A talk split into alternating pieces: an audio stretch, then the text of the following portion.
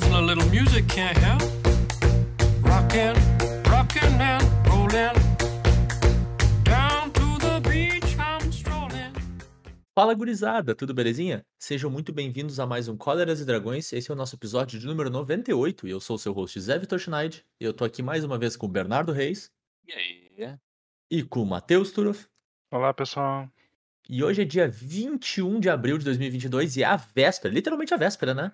Do, do lançamento, ou pré-lançamento, na verdade, de Ruas de Nova Capena, a mais nova edição de Magic de Gathering aí. E dependendo da nossa boa vontade de editar, talvez esse episódio esteja disponível para vocês antes ou quase junto com o pre-release ou logo depois, tudo depende da nossa boa vontade aí. Mas hoje a gente vai fazer nosso clássico set review, a gente vai falar um pouquinho sobre a edição nova, falar sobre as mecânicas, sobre as cartas, sobre o mundo que ela está introduzindo. A gente está indo para um, pra um plano novo, né? Literalmente novo, tem novo no nome. Né? E nem, nem na capena velha a gente passou ainda, a gente vai passar só na capena nova, né? Então a gente vai Nossa, fazer a nossa. Oi? nossa senhora. Mas é, pô, tá? Ruas de Nova Capena, meu. E, e aí a gente vai falar sobre a, sobre a coleção nova, sobre todos os detalhes dela e tudo que a gente achou de mais interessante nesse primeiro momento dela, assim, o que que ela pode impactar. Então vem com a gente explorar as ruas de Nova Capena. Listen, boy, someday when you are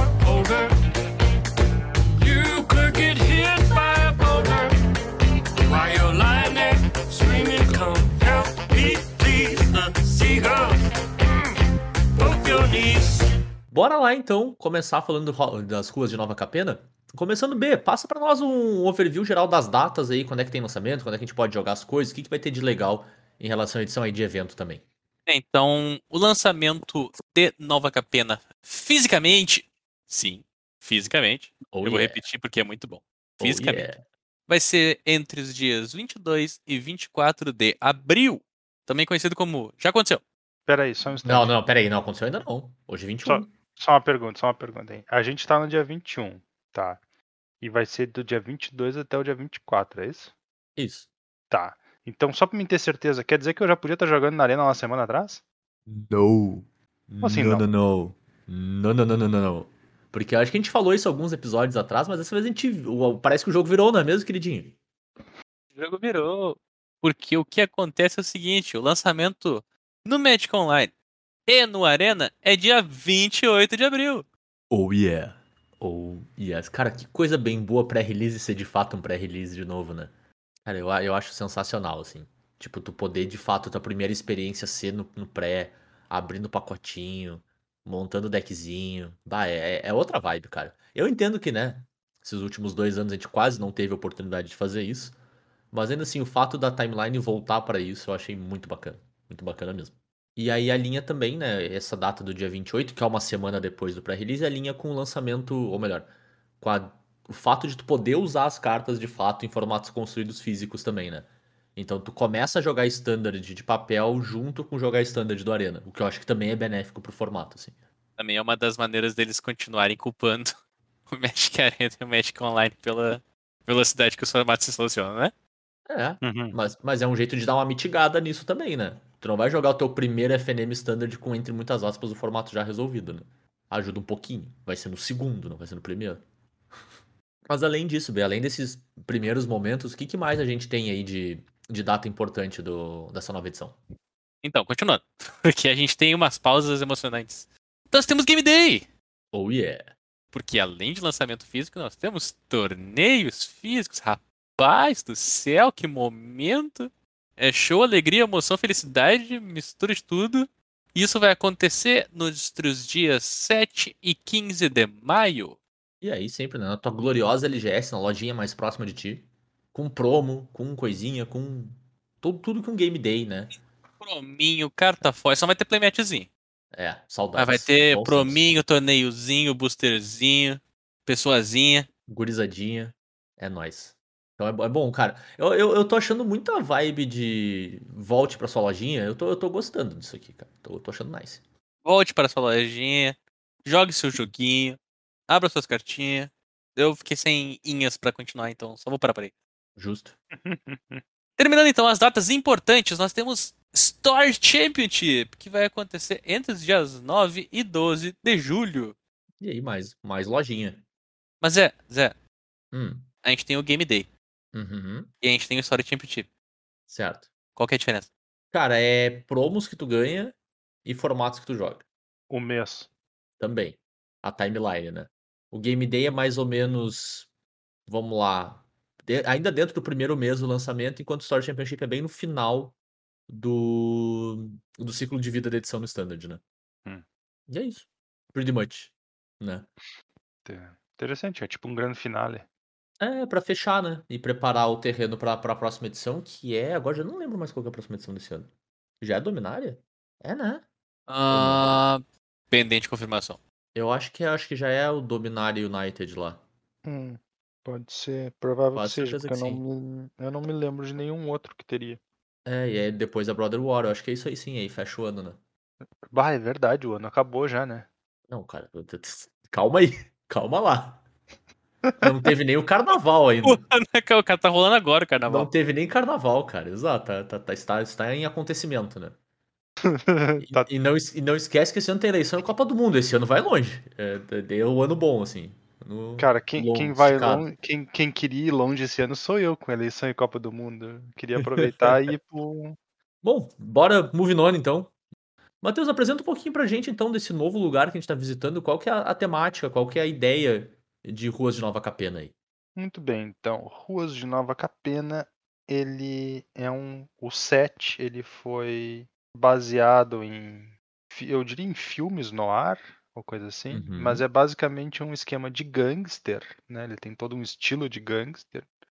Inclusive, é, é claramente ah, no visual, tu, tu vê direitinho, nas cartas Aham. também. Muito, muito bem colocado até, tipo, ele tem aquele feeling meio de Innistrad, onde eles pegam a temática e constroem tudo em cima da temática, e aí tu vê muito fácil, vamos dizer assim, né? Qual seria, qual era a temática original.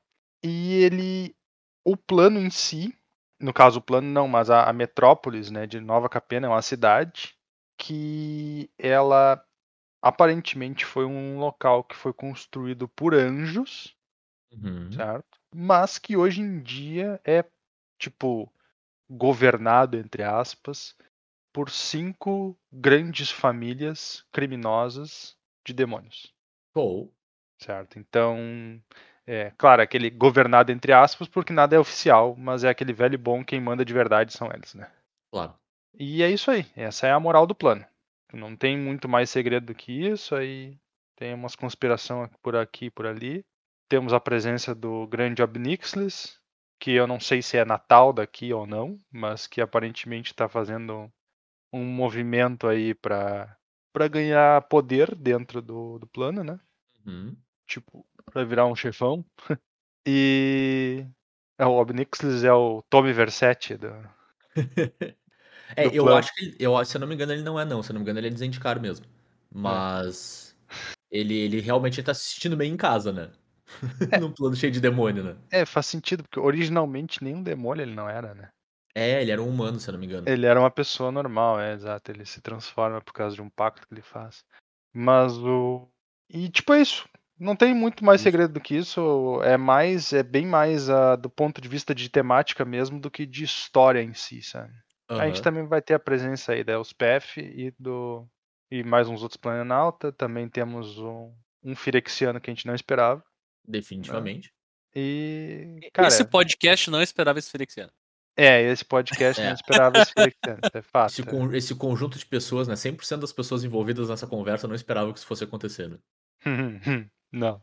E é interessante, né? Tipo, co- como que é o alinhamento mecânico dessas, as- dessas famílias, mas como que eles representaram isso em termos de, de carta mesmo, assim, né?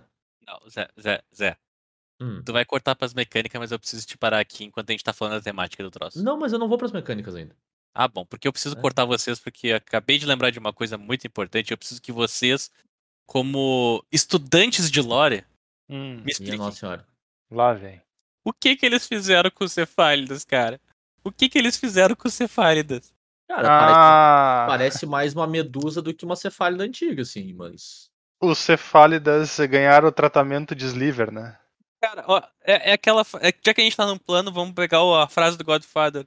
Olha como eles massacraram meu garoto. Ah, eu não, não fiquei tão incomodado assim, não.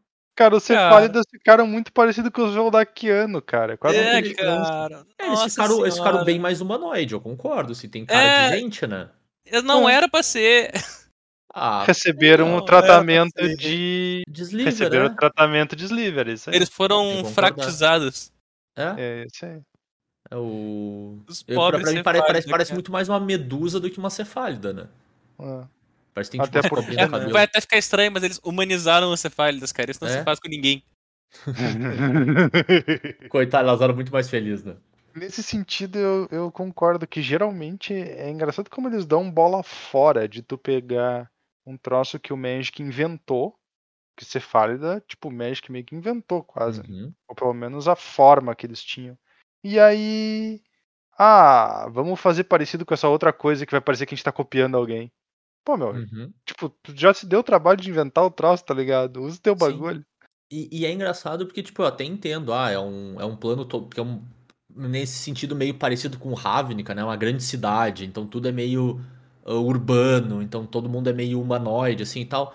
Mas ao mesmo tempo tu tem uns avianos e uns rinocerontes com cara de bicho mesmo, tá ligado? Sim. Não é como se tu estivesse tentando uniformizar demais, tá certo? Eles estão de roupinha, estão de terno, e é estiloso pra caramba, diga-se passagem.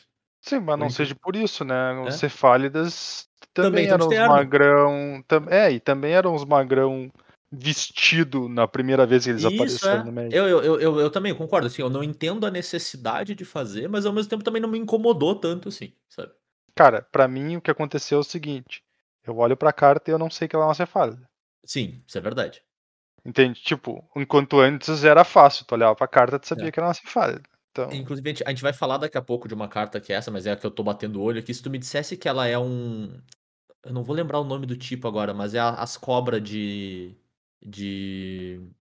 Kamigawa.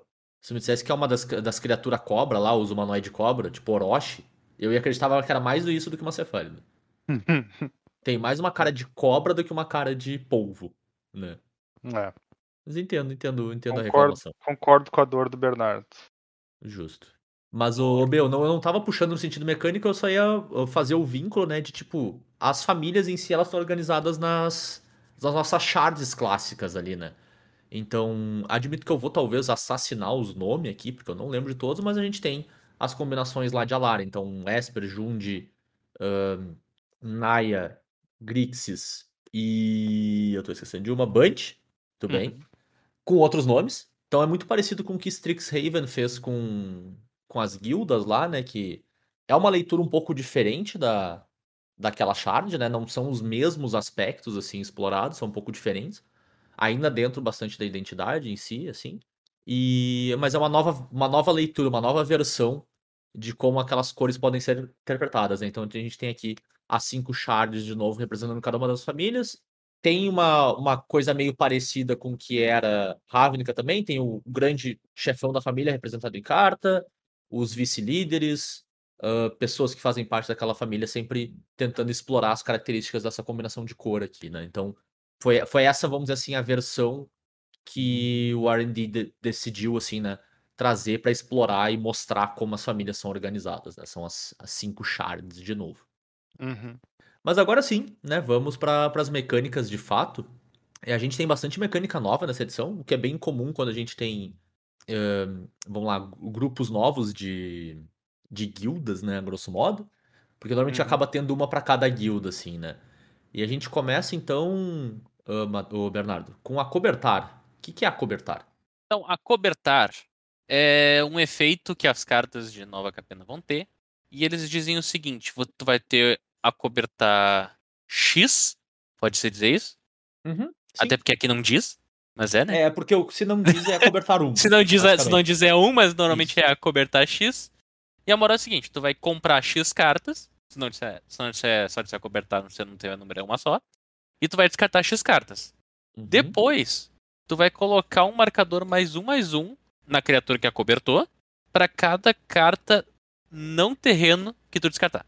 Uhum. É uma maneira de fazer o loot funcionar, porque tu tá fazendo o efeito de looting que é considerado forte, comprar e descartar. Mas, se tu não descartar um terreno, teu bicho ganha marcador. Certo. É, tu tá sendo recompensado por descartar a ação, né? Basicamente. Exato. é. Mas, como a gente bem sabe, ser recompensado por descartar a ação não quer dizer que a Uhum. gente está necessariamente descartando a ação, né? Perfeito. Sim. Isso é uma coisa que o pessoal entende. É, porque tem umas ações que são menos ação que as outras, né? Todas as ações são iguais, mas tem ações mais ações. Exatamente. acaba gerando aquela tensão onde, vamos dizer que no início do jogo, tu vai estar mais interessado em descartar a ação, porque tu ainda vai estar precisando até dos teus terrenos para desenvolver teu jogo, né? Claro. E porque ter uma criatura um pouquinho maior é mais relevante do que mais pro final, quando a board tá mais cheia. E mais pro final tu vai poder usar como puro card advantage, tipo segurando os land drop que tu não precisaria mais fazer na mão e trocando quando tu pode. É tipo, cara, é, é o tipo de mecânica que funciona muito legal como um lubrificante limitado. Uhum, com certeza. Com certeza mesmo. E, e aí, só pra pontuar, né? É sempre uma mecânica atrelada à criatura, né? Porque envolve o marcador ali. Não, acho que não tem nenhum outro tipo de permanente que, que é coberto. E essa é a mecânica da família obscura, que é o Esper. É, Eu acho que vai ser difícil alguma dessas famílias vencer sobre as antigas o nome, né, cara? Acho difícil. Eu, eu acho que Até talvez uma ou outra aconteça. Hum, Mas pra não vai nós, ser agora. eu acho que não, porque não pra vai ser nós essas palavras são de verdade quase, né? Uhum. É. Não, e, e outra, né? Elas foram traduzidas. E eu acho que isso é um problema pra identidade da coisa, assim. Pois é. Tipo, Bem. o o- eu, eu não sei se todas foram, mas o Jund, eu, o, o novo Jund eu sei que foi e eu achei muito estranho. Tipo, é um nome, não precisava traduzir o nome, tá ligado? Vamos ver, vamos ver. Eu vou trazer então pra vocês aqui uma cartinha com a cobertura pra dar um exemplo pra vocês de como é que a mecânica funciona. A carta que nós temos aqui é Interceptadora dos Obscura. Ela custa uma genérica, uma branca, uma azul, uma preta. Pasmo. Quatro manas por uma criatura 3-1 cefalita mago. E o que, que ela faz? chama ela tem chama de lampejo. cobra mago aí. Cobra Ela mago. tem lampejo. Ela tem vínculo com a vida. E Show. mais uma habilidade porque não era suficiente. Tem espaço, né? Tem espaço. Porque é o seguinte, quando ela entra no campo de batalha, ela é coberta. No caso, tu compra uma carta e descarta uma carta. E quando ela é coberta dessa forma, então depois que tu comprou e tu descartou, tu devolve até uma mágica alvo para a mão de seu dono. Tá lá um aí. Então assim, ó, ela devolve a mágica da pilha para a mão do Uhum. dono, independente se tu descartou um terreno, se tu descartou uma mágica, se tu descartou um cachorro, se tu descartou um cefálida, Não descarte cachorro, gente. tu Esse descartou uma não árvore- apoia essa atitude do Bernardo, tá? entendeu? Tu descartou qualquer coisa, não importa. O que importa é que ela vai entrar. Ela tem lampejo, vínculo com a vida e vai devolver a mágica pra mão do, do, seu controlador. O que acontece? Tá? Duas coisas. Essa cartinha é muito boa. É. Cara, essa, essa carta faz um swing no jogo inacreditável. Essa assim. carta é muito boa, porque. Vamos, vamos por partes. Ela tem lampejo vínculo com a vida. Então, tu pode só fazer ela pra bater, porque ela tem mais ataque que defesa e ela pode ser uma 4-2. Uhum. Ela pode bloquear, ela pode evitar um ataque, ela pode atravar, travar um pump no meio do combate, tu ganhar vida e matar o bicho do cara, e daí tu basicamente tá sorrindo enquanto teu oponente tá chorando desesperado do que tá, que tá acontecendo. O, o plano de jogo com esse de tempo que tu consegue fazer com esse bicho é muito grande. É. Pelo simples fato de que se teu oponente. Tu tem quatro manas e teu oponente tem quatro manas. Ele, no turno dele, conjura uma mágica de quatro manas e tu larga uma interceptadora. Tu tem uma criatura 3-1, talvez 4-2, vínculo com a vida, e teu oponente tem uma mágica na mão de novo. Deu pra ele a brilhante oportunidade de fazer a mágica dele de novo no próximo turno, né? Tente novamente mais tarde. Essa carta é incrível do modo de que ela se encaixa tão bem na combinação de cor Esper, ou então nesse caso, obscura. Ela tem o flash, ela tem o vínculo com a vida e ela tem o, o compra e descarta. E de brinde, por causa que tu juntou as três numa carta só, ela devolve uma mágica pra mão. É, é, é o pacote completo. Exato. Sim. E, É, e eles mandaram muito bem fazendo ela ter mais ataque que defesa, porque Claro. senão esse bicho ia ser o terror. Aham. Se esse bicho fosse um 3 ao invés de 3, 1, nossa senhora, o bicho seria doente. Doente mental, não esquece, não. não Ia ser forte demais. Eu Porque a partir do gosto- momento que tu baixasse isso, ele ia ficar na mesa, ia trancar tudo. Tu ia bloquear as coisas do teu oponente, ele continuar batendo e sobrevivendo. Ganhando Nossa. vida. Dessa, dessa maneira aqui, ele bate agressivo, que ele bate forte. Ele bate Planeswalker forte, mas ele troca fácil. Uhum. Uhum. Então temos aí também um certo controle sobre a carta. Ela é rara, ela não é lendária, e ela vai jogar stun. Uhum. dela ser agressiva, de certa forma, né? No ataque e defesa Uhum. dela, ela é uma ótima ferramenta anti-planinalta, né? Sim, definitivamente. Tu pode eh, basicamente fazer, tu pode, não só, né, tu agrediu o Planeswalker de maneira direta, ofensiva, né, tu pode inclusive resolver a coisa que o oponente estava tentando usar pra defender, né. Uhum. Vou fazer aqui um blocker, não, não vai fazer não, vou fazer o bicho que vai matar teu Planeswalker, isso sim. É incrível, cara, ela, ela é puxadaça mesmo. ela é Mas é uma boa, boa carta, é uma boa carta. boa carta. É, e, e apesar dela ser forte e ter bastante texto, o custo de mana é bem restritivo, né? É bem proibitivo, assim. Então faz sentido, assim. É, aquele clássico, né? Edição de três cores, as cartas são puxadinhas, né? É, é de se esperar, né? Elas são, elas são puxadinhas, dependendo do- de como é que funciona os terrenos da Padali. Mas o negócio é o seguinte, edição de três cores, nós temos um viés que é ou vem pro mid-range, Uhum. porque três cores, ou puxa pro agro, porque os decks têm que se forçar a jogar com cartas multicoloridas e o agro ganha nessa velocidade. Claro. Então a gente Sim. tem esse, esse jogo de será que dessa vez o agro ganha ou o mid-range leva? Sim. E daí a gente idea- tem um bicho com fast vínculo com a vida. Mas eu ia dizer, idealmente a gente nunca acha essa resposta e o formato fica tentando se Fica estabilizar girando na volta disso, uma e né? É, idealmente é isso que acontece. E aí fica bem legal. Bom, indo adiante, então a próxima mecânica que a gente tem é a mecânica de baixa. E essa eu vou deixar pro Matheus porque baixa não é meu espaço de fala. Nossa. Muito bem, então a mecânica de baixa, ela é característica da guilda Grixis, né? Mas eu não vou Isso lembrar aí. o nome da guilda. Eu também não. Ahn, e. É muito, cara, não vai pegar, né? Hum, é, eu acho que não. Basicamente, Grixis é maestros. maestros. É, não vai pegar. Inclusive não nos patrocina, mas poderia. Baita patrocínio. Ma- Bom, voltando para baixo. É uma mecânica que sempre vai vir, eh, vai vir relacionada com um número, então tu tem baixa 1, baixa 2, baixa 5. E ela vem em mágicas, ahn, no caso que não são de criaturas. Não necessariamente, mas eu acho que eu não vi ela em nenhuma mágica de criatura, então. Mas, tipo, não é algo obrigatório. O que ela Uhum. faz é o seguinte: ela é um trigger que acontece quando tu conjura a mágica e ela te dá a oportunidade de tu sacrificar um- uma criatura com o poder igual ou maior ao do custo de baixa, no caso ao número da baixa. Se tu fizer isso, tu copia a mágica que tu conjurou e tu pode escolher novos alvos para a cópia. Então, Show. vamos, vamos trazer um exemplo para ficar bem simples. Né? A gente tem uma mágica chamada minimizar as perdas. Seis manas. O efeito dela é: o jogador alvo tritura metade do próprio Grimório arredondado para baixo. Beleza. Seis manas é isso que ela faz. Mas ela tem baixa 2. Então, quando eu conjuro ela, se eu tenho uma criatura de, com 2 de poder ou mais, eu posso sacrificar aquela criatura e copiar essa mágica. Certo? E aí Eu o não- oponente tritura todo o deck. É, ele perde o jogo na hora. Exato. Lógico, né? Claro. Porque É, a matemática funciona assim, metade mais é, metade é. da metade. tu, tu tira duas vezes metade. Quanto é duas vezes metade? Tudo. Três Exato. quartos. né? Perfeito. Ahn, Cara, eu vi, eu vi um cara com a melhor matemática disso, cara. Que era o cara dizendo assim, ó, mas tu tem um deck, tá? Metade de um deck é 0.5 deck. Se tu arredonda 0.5 pra baixo é zero. Então a mágica não faz nada. ah, meu Deus. Eu achei absolutamente incrível, assim. Ah, eu voto a favor dessa interpretação.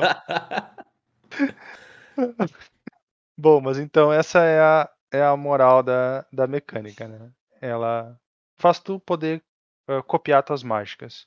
Aí, e gente, por favor, né? A gente tá galhofando essa mágica. Se tu copiar ela, ela, ela faz o cara triturar 75% do deck dele, tá? Por favor. É. Porque a- Sim, porque ela conta a quantidade de cartas quando ela resolve, não ela quando resolve, é. conjura, exato. porque daqui a pouco a gente vai estar dizendo pros caras, os caras vão achar sério, né? É, uma parte importante é que como tu copiou a mágica na pilha, ela não está sendo conjurada de novo, então ela não vai disparar baixa de novo, né? Uhum, Então, Perfeito. e tu nunca vai poder sacrificar mais de uma criatura. Só pode sacrificar Certo. uma criatura. Perfeito. Agora que eu parei pra pensar, baixa combina bem com a mecânica de Strixhaven, né? Uhum. Com Magecraft. Magecraft. Ah, sim, de fato.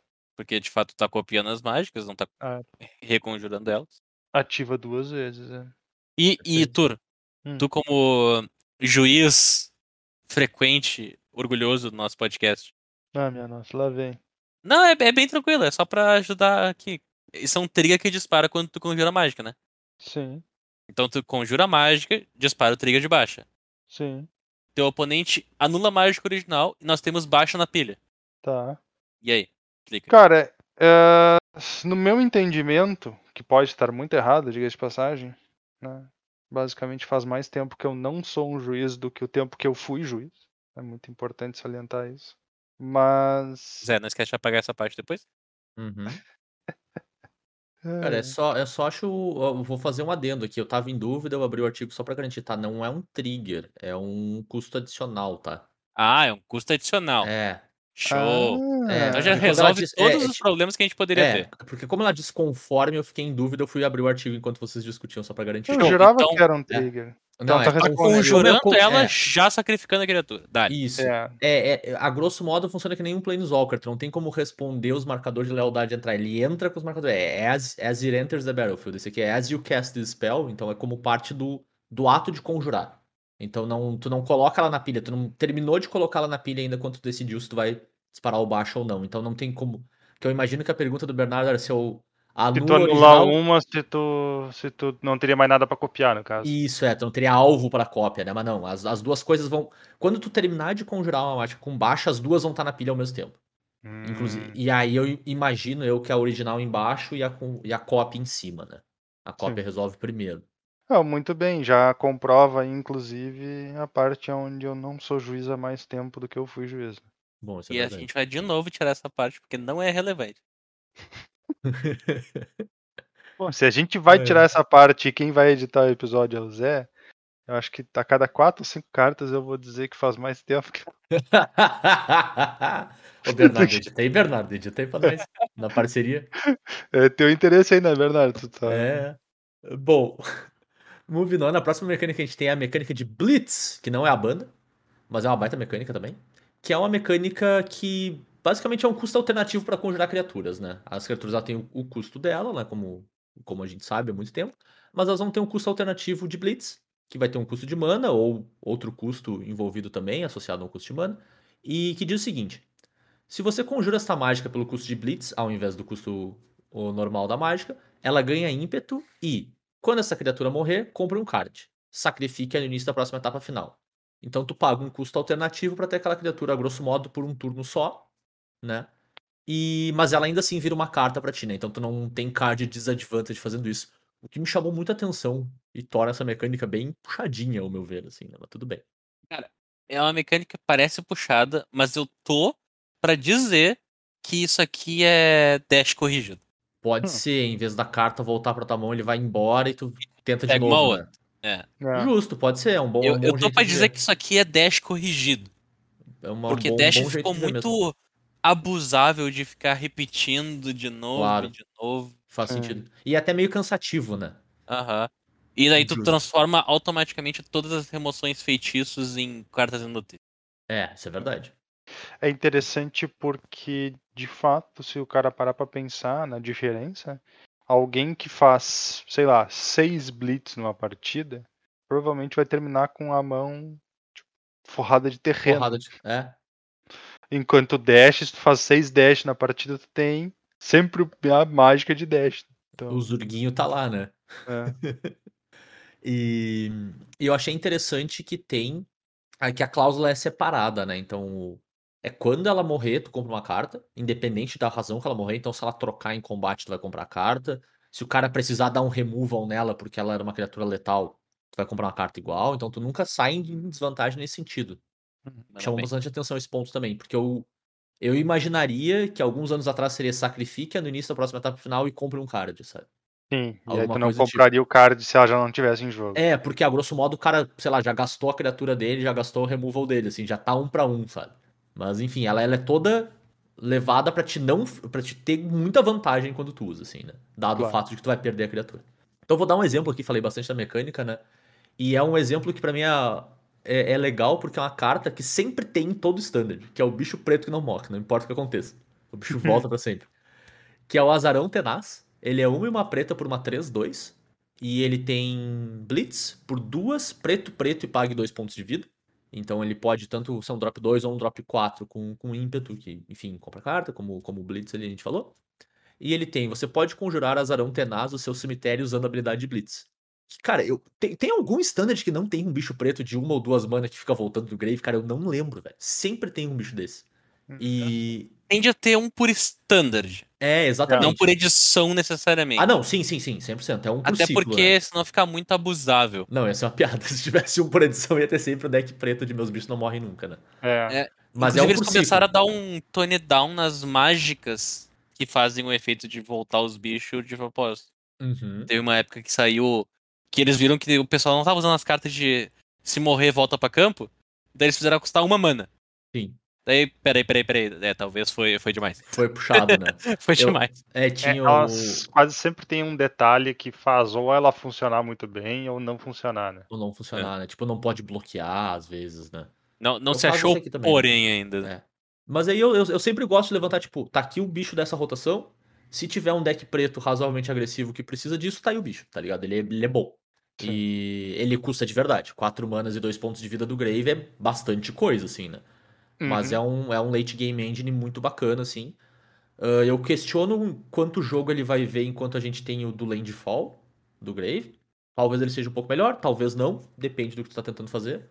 Mas ele vai ser o dono desse slot quando o Zendikar Rising ah, rotacionar, né? Então tá aí o bicho, eu achei ele bacaninha, assim. Achei um bom, um bom desenho e achei o custo do Blitz alto o suficiente pra não ser uma barbada, que eu acho que é o ponto que o Bernardo falou, né? Tipo, tava. Tinha, tem alguns que são muito fáceis. Esse aqui não, esse aqui é um custo bem real, mas ainda assim, o que ele te entrega é bom. Então achei bem bacana. É porque ele- o efeito do Blitz dele é pra te usar do teu cemitério. Uhum. Então, se teu deck agressivo tá ah, sem recurso, tu paga 4 manas e os 2 de vida, que teoricamente tu não tá perdendo porque tu tá batendo. Uhum. Baixa uma criatura 3-2 que quando morre tu compra uma carta.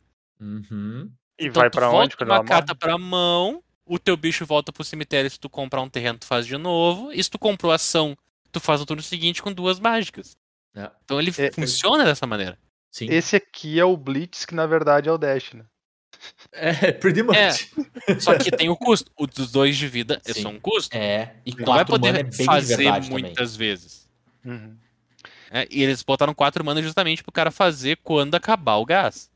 Uhum. E, e não conseguir fazer nada muito impactante junto, né? Porque, sei lá, vamos assumir que tu não vai querer chegar muito mais do que a sexta mana de todo modo, né? Então, se tu conseguir chegar no ponto onde tá fazendo o blitz dele e ainda tá fazendo ação no turno, é uma ação, de, às vezes, de não tanto impacto, né? E essa é uma carta que valeria a pena descartar para as cartas com acobertar. É verdade. Porque justamente tem seu efeito. E eu lembrei de uma coisa que eu não falei sobre as cartas de acobertar. Que funciona junto com as Tenaz. Que inclusive as Tenaz, ele como sendo preto, ele se encaixa nas cores Esper, Uhum. que tem as cartas de acobertar.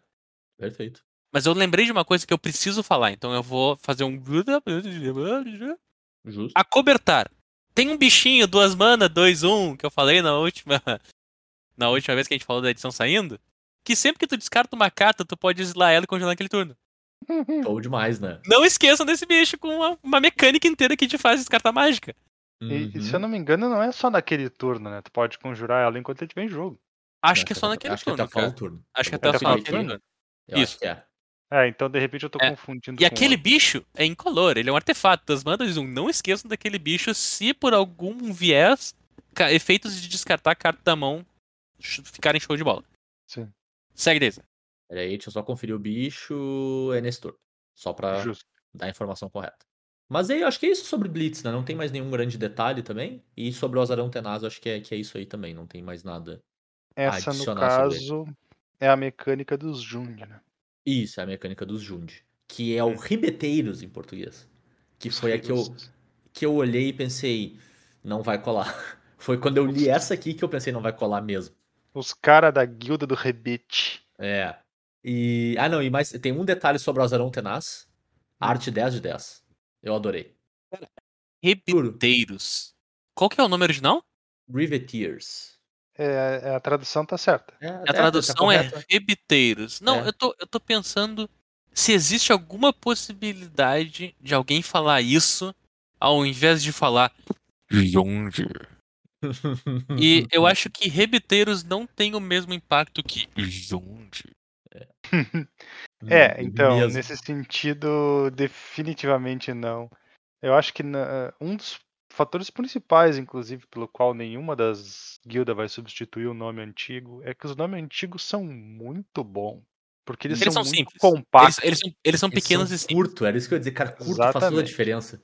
Isso. Eles são muito. E, e eles são únicos o suficiente pra te não confundir um com o outro. Uhum, concordo. Bom. Bom, próxima mecânica aí, Matheus, é a mecânica de aliança. Explica a aliança pra nós aí. Então, aliança. Pô, ó, tu, tu tava comentando agora na última, né, Zé, o, que tem um, um bicho lá de Landfall que também volta do Grave, né? Tem, tem. Tá. E Landfall é uma coisa que dispara quando tu faz um terreno, né? Isso aí. Então, aliança é a mesma coisa só que pra criatura. Show. Tá. Exatamente Show. igual. Sem tirar nem pôr. Não. Exatamente. Creature Fall, ele não. Ah, Critical.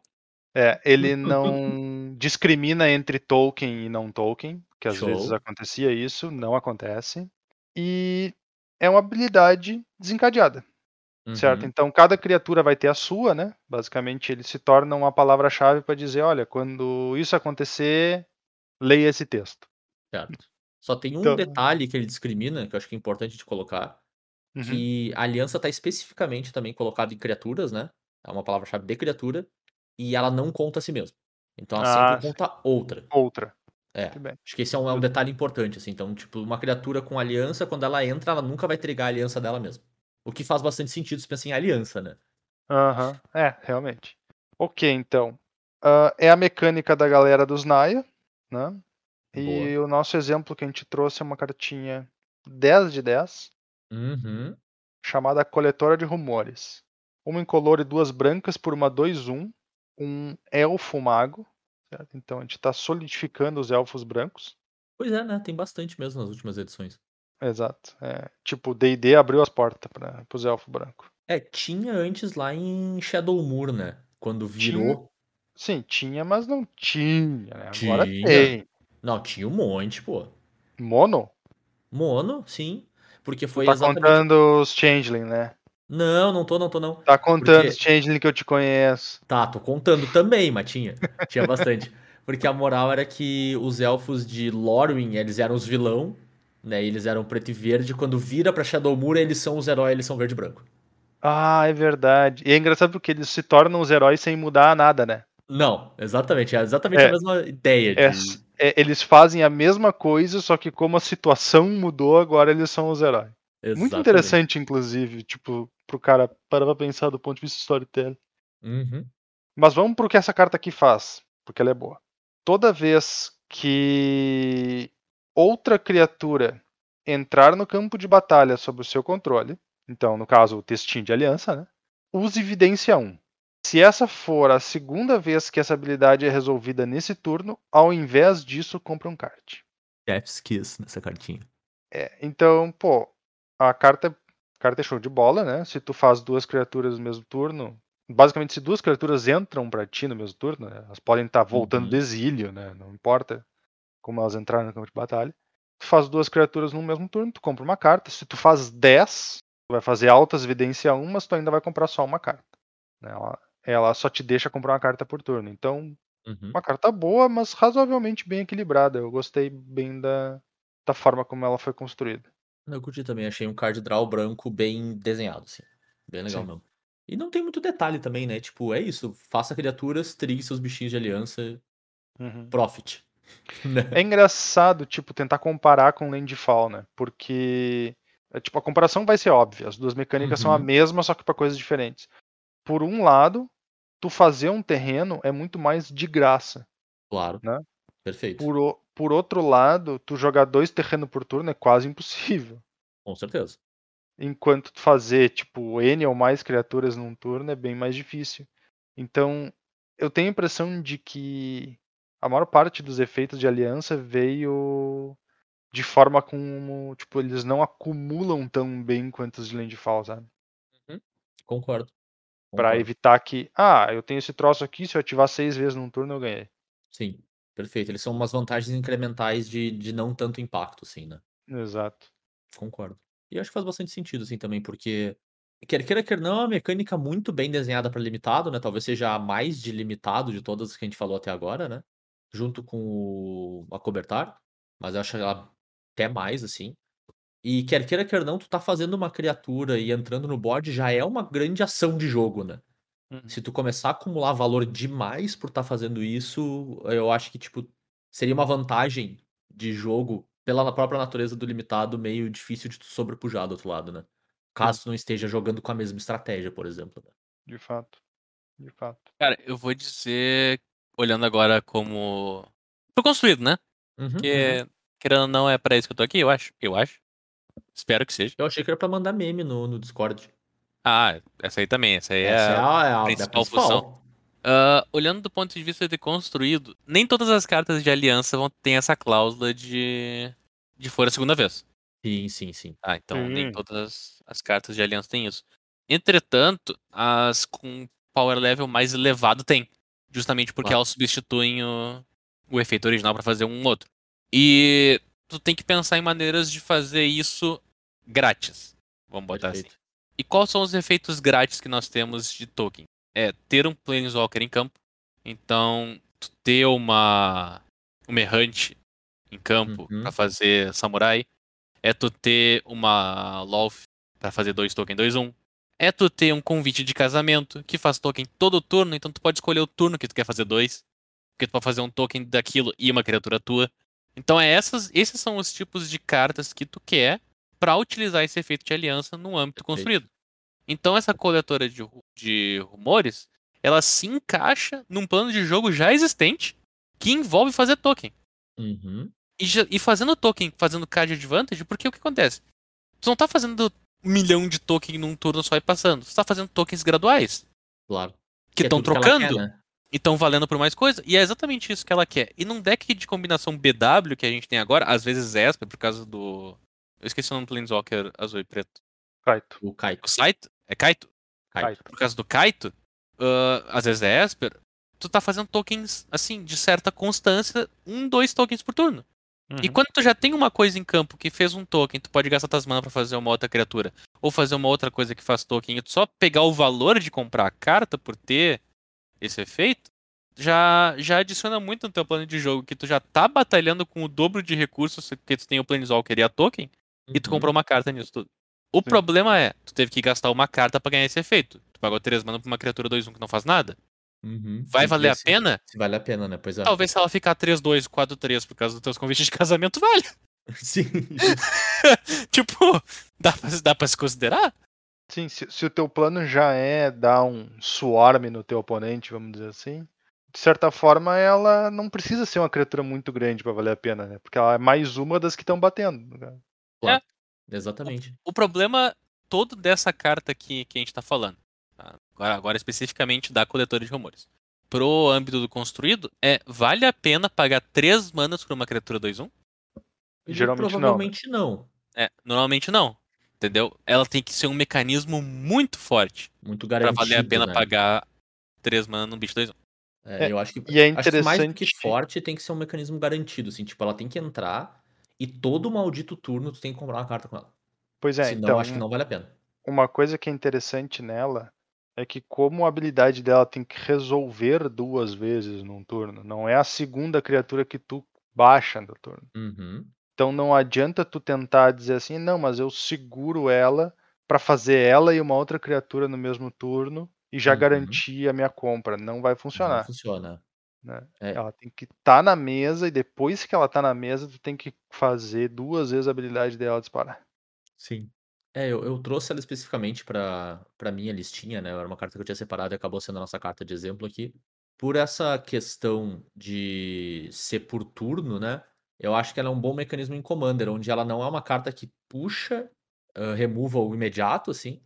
Sim. Mas como tu tem vários ciclos de turno, né? Num, num turno tu tem vários turnos, a grosso modo, né? Pra cada jogador. Tu consegue abusar de efeitos que funcionam nessa, nessa mesma ideia de uma vez por turno, ou de poucas vezes por turno, e comprar duas, três cartas por giro de mesa, assim. Eu acho que ali ela se torna bem interessante. E aí é aquela, né? Que é, que é o momento quando alguém perceber, tipo, pô, o cara comprou três cartas com esse bicho num giro de turno e alguém se desprender a remover ela, tu já tá, então tá triste, tá ligado? Tu já comprou três cartas e um removal, show. Uhum. Fechou todas, assim. Então é bem, eu acho, nesse contexto, eu acho ela mais interessante que no, que no, no, no X1, né? No construído padrão. Bora lá então pra nossa última mecânica nova da edição, que são os mar- marcadores de escudo. Bernardo, explica pra nós o que que é o marcador de escudo. Então, marcador de escudo. É um tipo novo de marcador, então ele vai nas tuas permanentes, que ele faz o seguinte: se a carta que tu tem sofreria dano ou seria destruída, então qualquer quantidade de dano Uhum. ou destruída, ao invés disso, tu vai remover o marcador de escudo. Não importa Show. como o marcador de escudo chegou na criatura, o efeito é do marcador de escudo. Perfeito. Tá? O marcador de escudo tem esse efeito, ele não, não é a criatura que precisa ter, ou a permanente, o que for. Uhum. Então a carta que eu tenho pra trazer de exemplo aqui é o Rigo, Mentor da Malandragem. Cara, essa carta tá aqui porque ele é o Ronaldinho Gaúcho, né? Cara, os, os nomes, quando eles fazem essas edições top-down, geralmente os nomes ficam muito bons, né? é verdade. Porque o Magrãozinho lá, o Magrãozinho, o Azarão Tenaz também é um baita nome. É um baita nome. Agora, já fica aqui a. O que tá decidido a música de encerramento desse episódio. Eu vou mandar pra vocês. Já sei qual é. Cancela. Não, jura, cara? Não é? Jura? Não. Não é Malandragem Cancela? Então Tem show. que é uma boa, não. Eu prefiro o professor da malandragem. Ah, tá. Bem, Rigo Mentor da Malandragem. Ele custa, e se preparem, uma verde ou uma branca, Ah, Esse, esse custo, cara. uma branca e uma branca ou uma azul. Então ele custa três manas, tá? A primeira mana pode ser verde ou branca, a segunda mana é branca e a terceira mana branca ou azul. É uma criatura lendária, tipo felino cidadão e é 2-2. Vamos pra carta de verdade. Quando Rigo, mentor da malandragem, entra no campo de batalha, ele entra com um marcador de escudo. Então, se ele sofrer dano ou for destruído, sai o marcador, fica o Rigo. E tem um segundo efeito. Toda vez que você atacar um jogador ou Planeswalker com uma ou mais criaturas com poder igual ou inferior a 1, compre um card. Very nice, né? Cara, esse bicho eu achei sensacional, cara. Tipo, como comandante. Possível comandante de, de deck Uhum. de duelo, tá ligado? Justo. Porque. Como é atacar, não é causar dano, né? E inclusive Uhum. ele diz poder igual ou inferior a 1. Ele é o. O Edric da Birds of Paradise. é verdade. Cara, É verdade. tipo assim, ó, meu. Aquele velho bom, a piada de atacar o cara com a Birds ou com o ganso vai, vai passar a ter fundamento. Velho, Muito bem. esse bicho, pelo fato dele poder ser conjurado por três branca, me faz pensar justamente num deck quase mono white só com algumas cartas nas outras cores pra justificar, Perfeito. sabe? E, e eu acho E é engraçado como isso. ele é quase mais fácil de conjurar nesse deck do que num deck Bunt de fato, né? Ah, tipo, vai te ver. É muito engraçado. E tem- a gente tem um ciclo das, das criaturas com esse custo de mana estranho, assim, e, cara, é muito, é muito esquisito. É legal, cara. Eu gosto. Eu gosto. Eu sempre que uma carta de Magic multicolorida tiver essa opção de pagar com uma mana ou outra mana, eu normalmente Aham. vou ser fã. Eu Justo. odeio quando eles botam numa carta quatro, quatro manas coloridas que pode ser uma ou outra. Odeio. Uhum. Acho horrível esse, essa distribuição de azul e branco, azul e branco, azul e branco, azul e branco.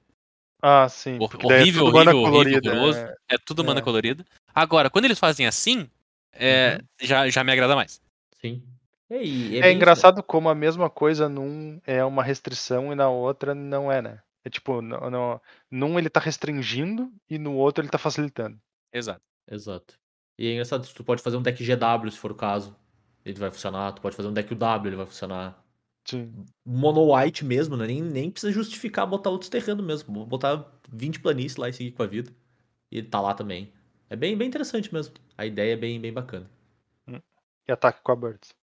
E ataca birds. E pra encerrar a mecânica, então, não é uma mecânica nova, mas é uma pequena mudança de uma mecânica que a gente conhece, que é a mecânica de refúgio. Hideaway, hideaway. A baita mecânica.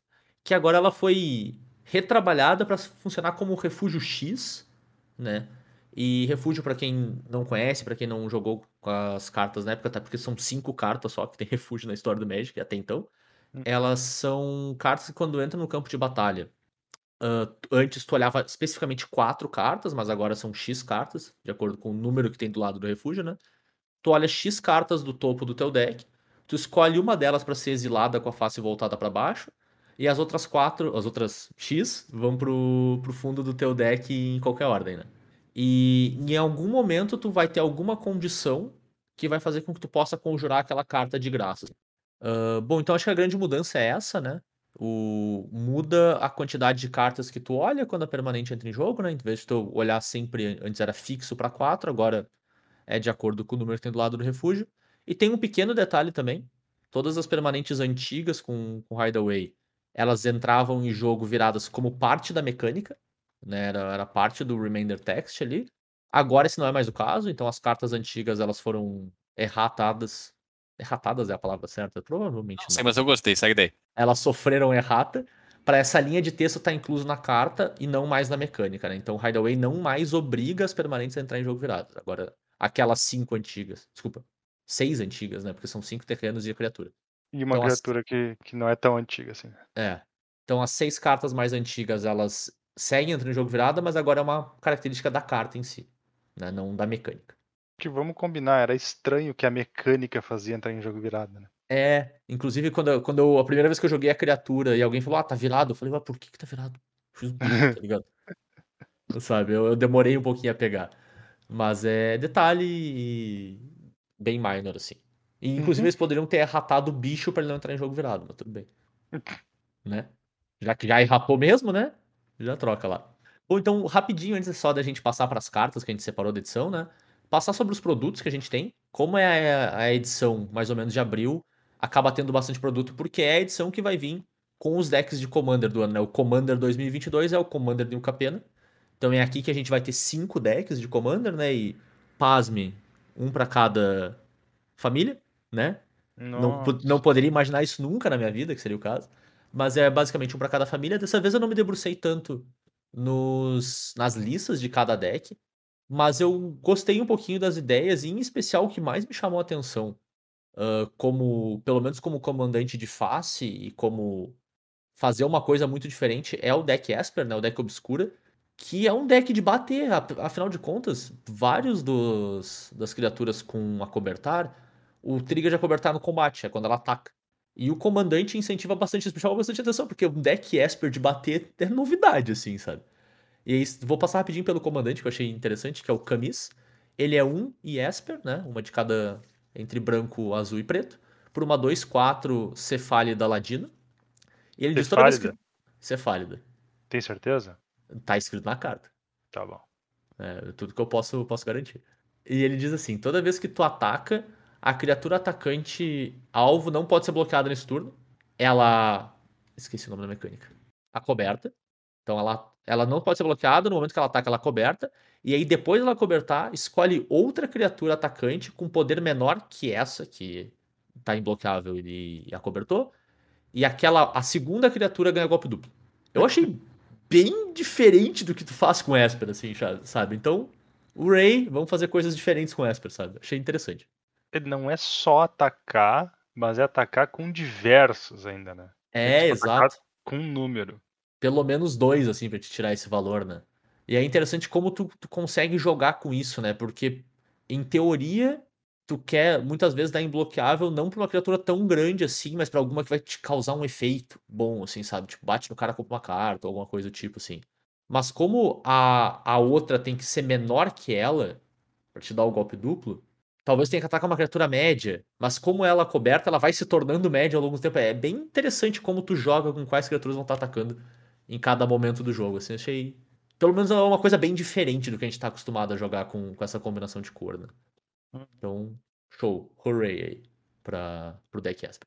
E no geral, antes da gente ir para os produtos em si, eu vou passar sobre a- os colecionáveis da edição, né? Sobre as bordas e coisas que a gente tem, já que aparentemente agora é um padrão a gente ter diversas coisas do tipo, né? Ah, tem um detalhe dessa edição que eu achei bem legal, mas que vai ferrar especificamente o, o, a minha conta bancária. Que tem uma carta na edição, que são os recepcionistas do baile, que é um elfo de duas manas que tem aliança e, e faz um entre três efeitos que tu não fez no turno ainda. Mas que é muito bacana que ele. A, a ideia da carta é que ele é um celebrante de festa, né? Ou al- alguém que tá numa, numa balada, basicamente.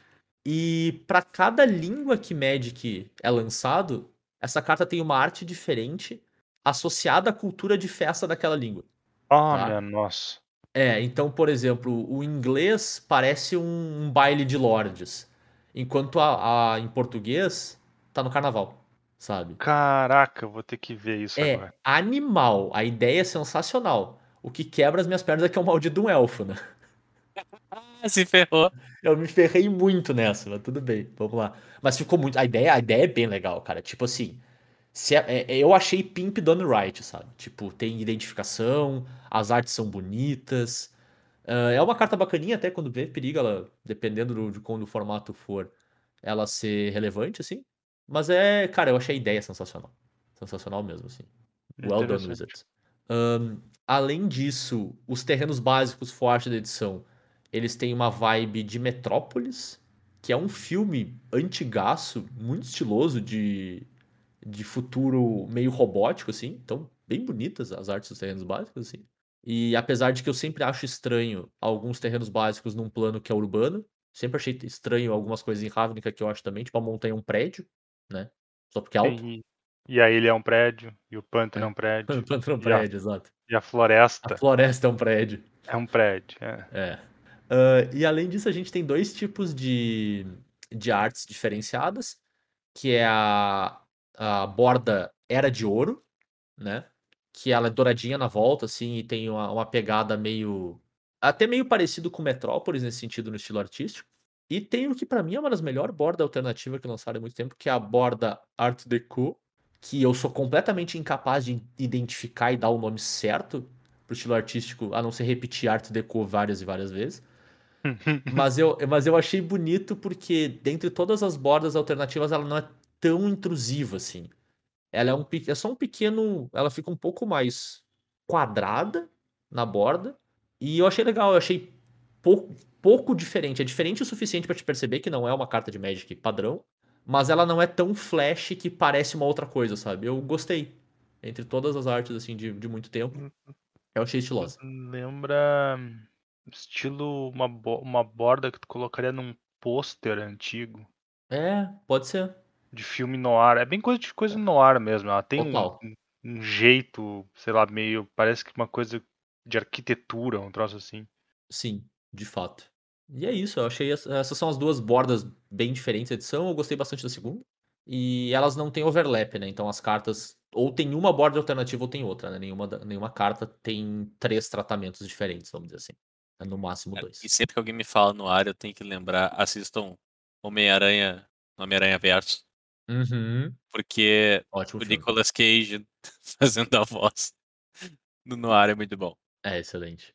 E beleza, então aí, movendo para os produtos de fato, a gente tem os decks de Commander, a gente tem os já padrões boosters de, de draft, booster de edição e o booster de colecionador, com as suas características cada um deles, as cartas com artes alternativas nas suas doses diferentes. Eu não vou passar por tudo porque muda muito e é muito detalhe, mas assim, é o booster para draftar, o glorioso booster para abrir e o booster para colecionar. Nada muito diferente do que a gente tem visto aí nos últimos dois anos. E por fim a gente tem booster temático também. E pasmo mais uma vez, tem um booster para cada guilda, para cada família, né? Então, mesma coisa, as cartas vão estar focadas naquelas cores ali para colecionar. É uma boa ideia. E é isso, gurizes, de produto e de pimps e coisas do gênero. Partiu pra Pô. cartinha? Imagina fazer uma liga com esses boosters.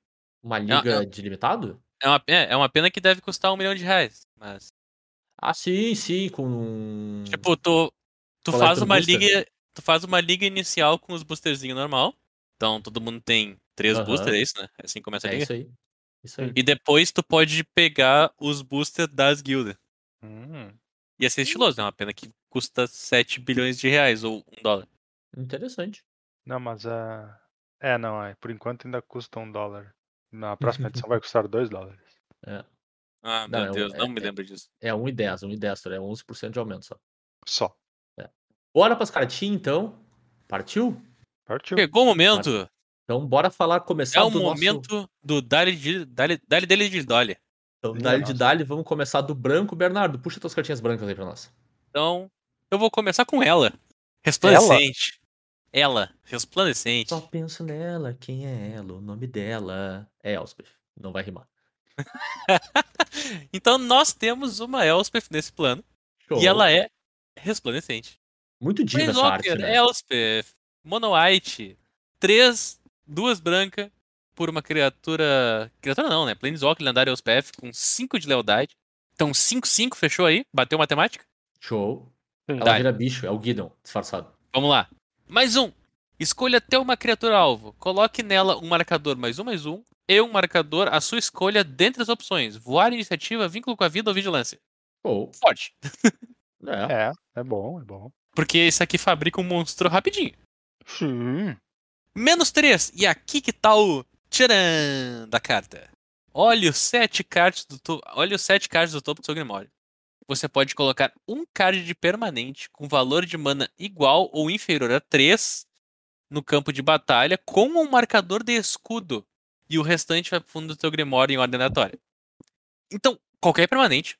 Pode ser encantamento, pode ser um outro Planeswalker Uhum. pode ser uma criatura. E essa permanente vai ter um marcador de escudo. Então, se ela sofrer dano ou for de ser destruída, ao invés disso, remove o marcador de escudo. É 5 mana, 5 de lealdade, menos 3. Olha, 7 cartas do cara. Sete é, é muito muita difícil, coisa, né, meu? É muita 7 carta. é É. muita coisa. E detalhe, né? É um card de permanente. Sim, Isso inclui terreno. claro. Então tu não erra. É, não, erra. Ah, mas tu erra. Ah, mas tu acertar um terreno, tu errou, né? Vamos, Tipo, vamos ser eu, honestos, eu- pô. eu sei que tu, tu acertar um terreno não é a melhor coisa do mundo, mas tu não. Olha sete cartas em baralho e põe no fundo. Ah, sim, sim, sim. É uma sensação. Muito pior. É, é, é- é Bom, virtualmente fato. impossível, de fato. É uma sensação muito pior. E bem, nós temos também o famoso Ultimate, que não é difícil, tá? Porque o Ultimate é menos 7, a letra com 5. Uhum. Se liga. O Ultimate é menos 7. Crie 5 fichas de criatura anjo branca 3-3 com voar. É Eu muita achei bem bacana esse, esse Ultimate, porque por ele não ser muito difícil, ele é bom, longe Uhum. de não ser forte, é forte, mas ele também não é daqueles Ultimate que ganha o jogo na hora que tu termina ele. Com certeza. É, teo- teoricamente dá pra resolver, ele não é um efeito permanente. É, é bem. Tipo, dá é- pra con- contornar. Mas o que a Ospef faz é que se ela ficar em campo, tu provavelmente não quer subir pro Ultimate. Tu quer fazer um, um, um card advantage monstruoso no menos 3. Sabe? Sim. É ali que tá o, o Chan da Elspeth. É ali que ela resplandece. É tu pegar qualquer tipo de permanente, cara. Com uma edição multicolorida saindo, onde diversas cartas foram printadas, com três manas de custo, sendo uma de cada um da aliança delas. Uhum. Sem contar as infinitas outras que a gente já tinha, que incluem encantamentos, artefatos e planeswalkers. O fato dela entrar em jogo, olhar sete do topo, botar uma outra em campo, que provavelmente vai fazer alguma coisa, porque foi isso que, porque foi para isso que tu fez o deck. Claro. E a partir desse momento, tu já tem alguma coisa que veio a defender a Elspeth, porque é uma permanente que entrou em campo, Uhum. e tu começa a dar mais um, botando um marcador e um efeito de vigilância que protege a Elspeth, que é uma beleza. Pra depois tu dar um menos 3 de novo, pra gerar mais uma vantagem, vale muito a pena. Questões que nós queremos saber. Qual é a permanente de custo 3 que vai todo mundo ir atrás? Uhum. Perfeito. Vai valer a pena pagar duas brancas num Planeswalker? Uma. O mais um dela vai se encaixar no plano, né, Zé? Exato. Essa, essa pra mim é uma dúvida bem honesta, assim, cara. Porque dependendo do plano do menos 3, o mais um não faz nada, né? E aí eu questiono se vale a pena tu tá te preocupando em gastar um planeswalker de 5 mana em vez de procurar essa tua permanente de outro jeito, assim. Essa, eu acho essa é, interessante. essa é a parte que eu tenho dificuldade em comprar ela 100% ainda. Se tu. Se tu. Vamos. Se, se a permanente que tu buscar for um encantamento ou um artefato, se era a tua intenção, no caso. Uhum. O fato dela vir com um marcador de escudo torna ela virtualmente indestrutível. Uhum. Concordo. Porque. Pô, o cara vai ter que ter duas remoção pro troço. Né? Quando tu tá falando de Planenalta e criatura, tu ainda pode tirar um marcador no combate ou coisa assim, mas Uhum. nessas outras permanentes não Eu- tem como. Então. Eu vou fazer um porém pros marcadores de escudo no Standard. Meio que eles não funcionam. Porque no Standard atualmente tá tudo sendo exilado. É, é. Então, meio que os marcadores de escudo no Standard estão, digamos, num all-time low. Pra Uhum. criaturas, né? Pra permanente também. É, É, mas O standard a- exila tudo, velho. É O, o standard tá bizarro. exilando. O standard tá exilando. Ah, é Mas, verdade, assim, ainda existem- Standard, né? Ainda assim, existem efeitos de cólera, existem efeitos de dar dano em todas as criaturas. Claro. As criaturas fazem combate entre si, elas bloqueiam, essas coisas. Ainda acontece. O marcador de escudo não é inútil. Ele só Uhum. tá num, num low momentário. Ele não lançou ainda, mas ele já tá num low. Porque a gente tá exilando. sair- Não quer dizer que assim que rotacionar daqui um ano, sair mais umas edições, etc., ele não chegue naquele ponto mid-range de chato, Uhum. Uhum. sabe? Mas no momento, estamos exilando tudo. É. Não deixa de ser um marcador extremamente forte. Claro, concordo. Concordo.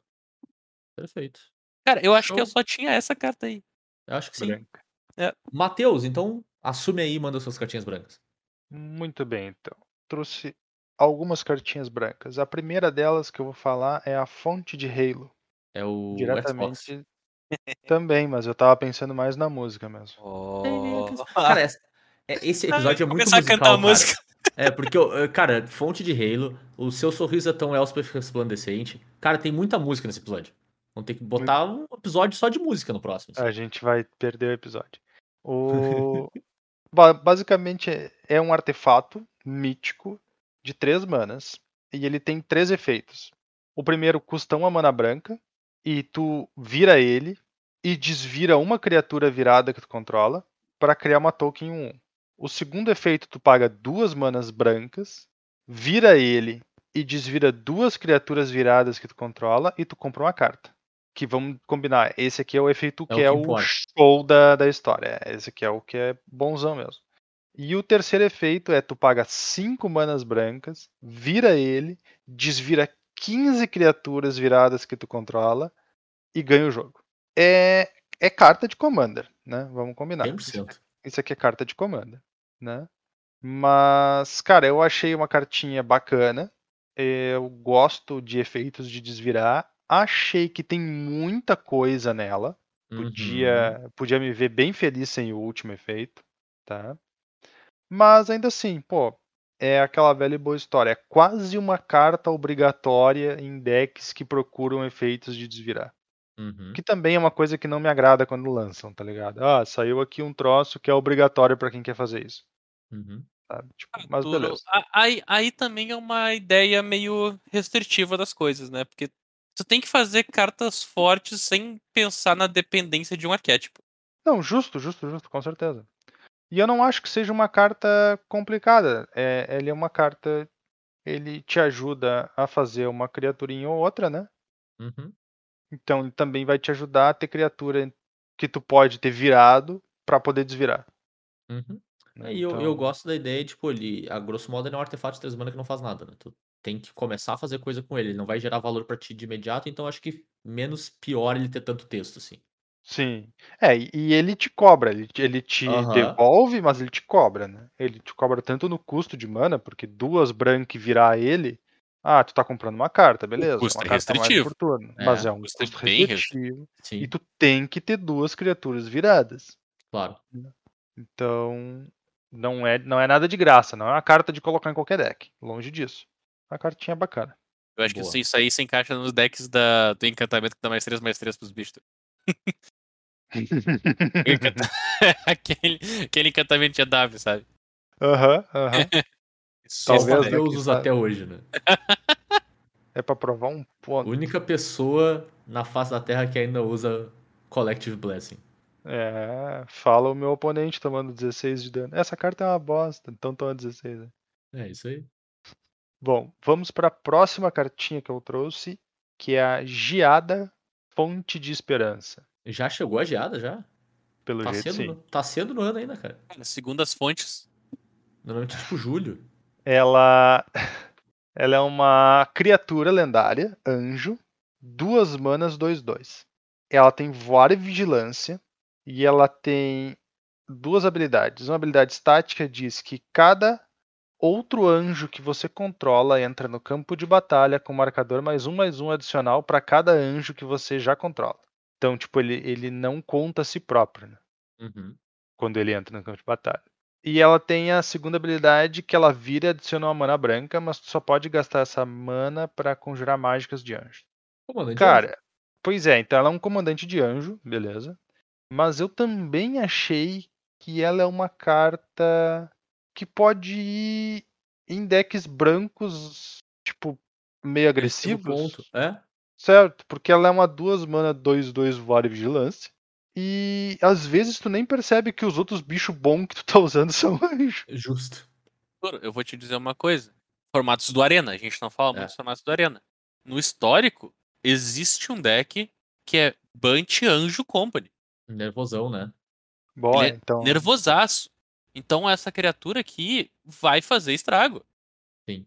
Ela entra nesse deck como uma luva. Sim. Uhum. Com certeza. Então tu não tá errado.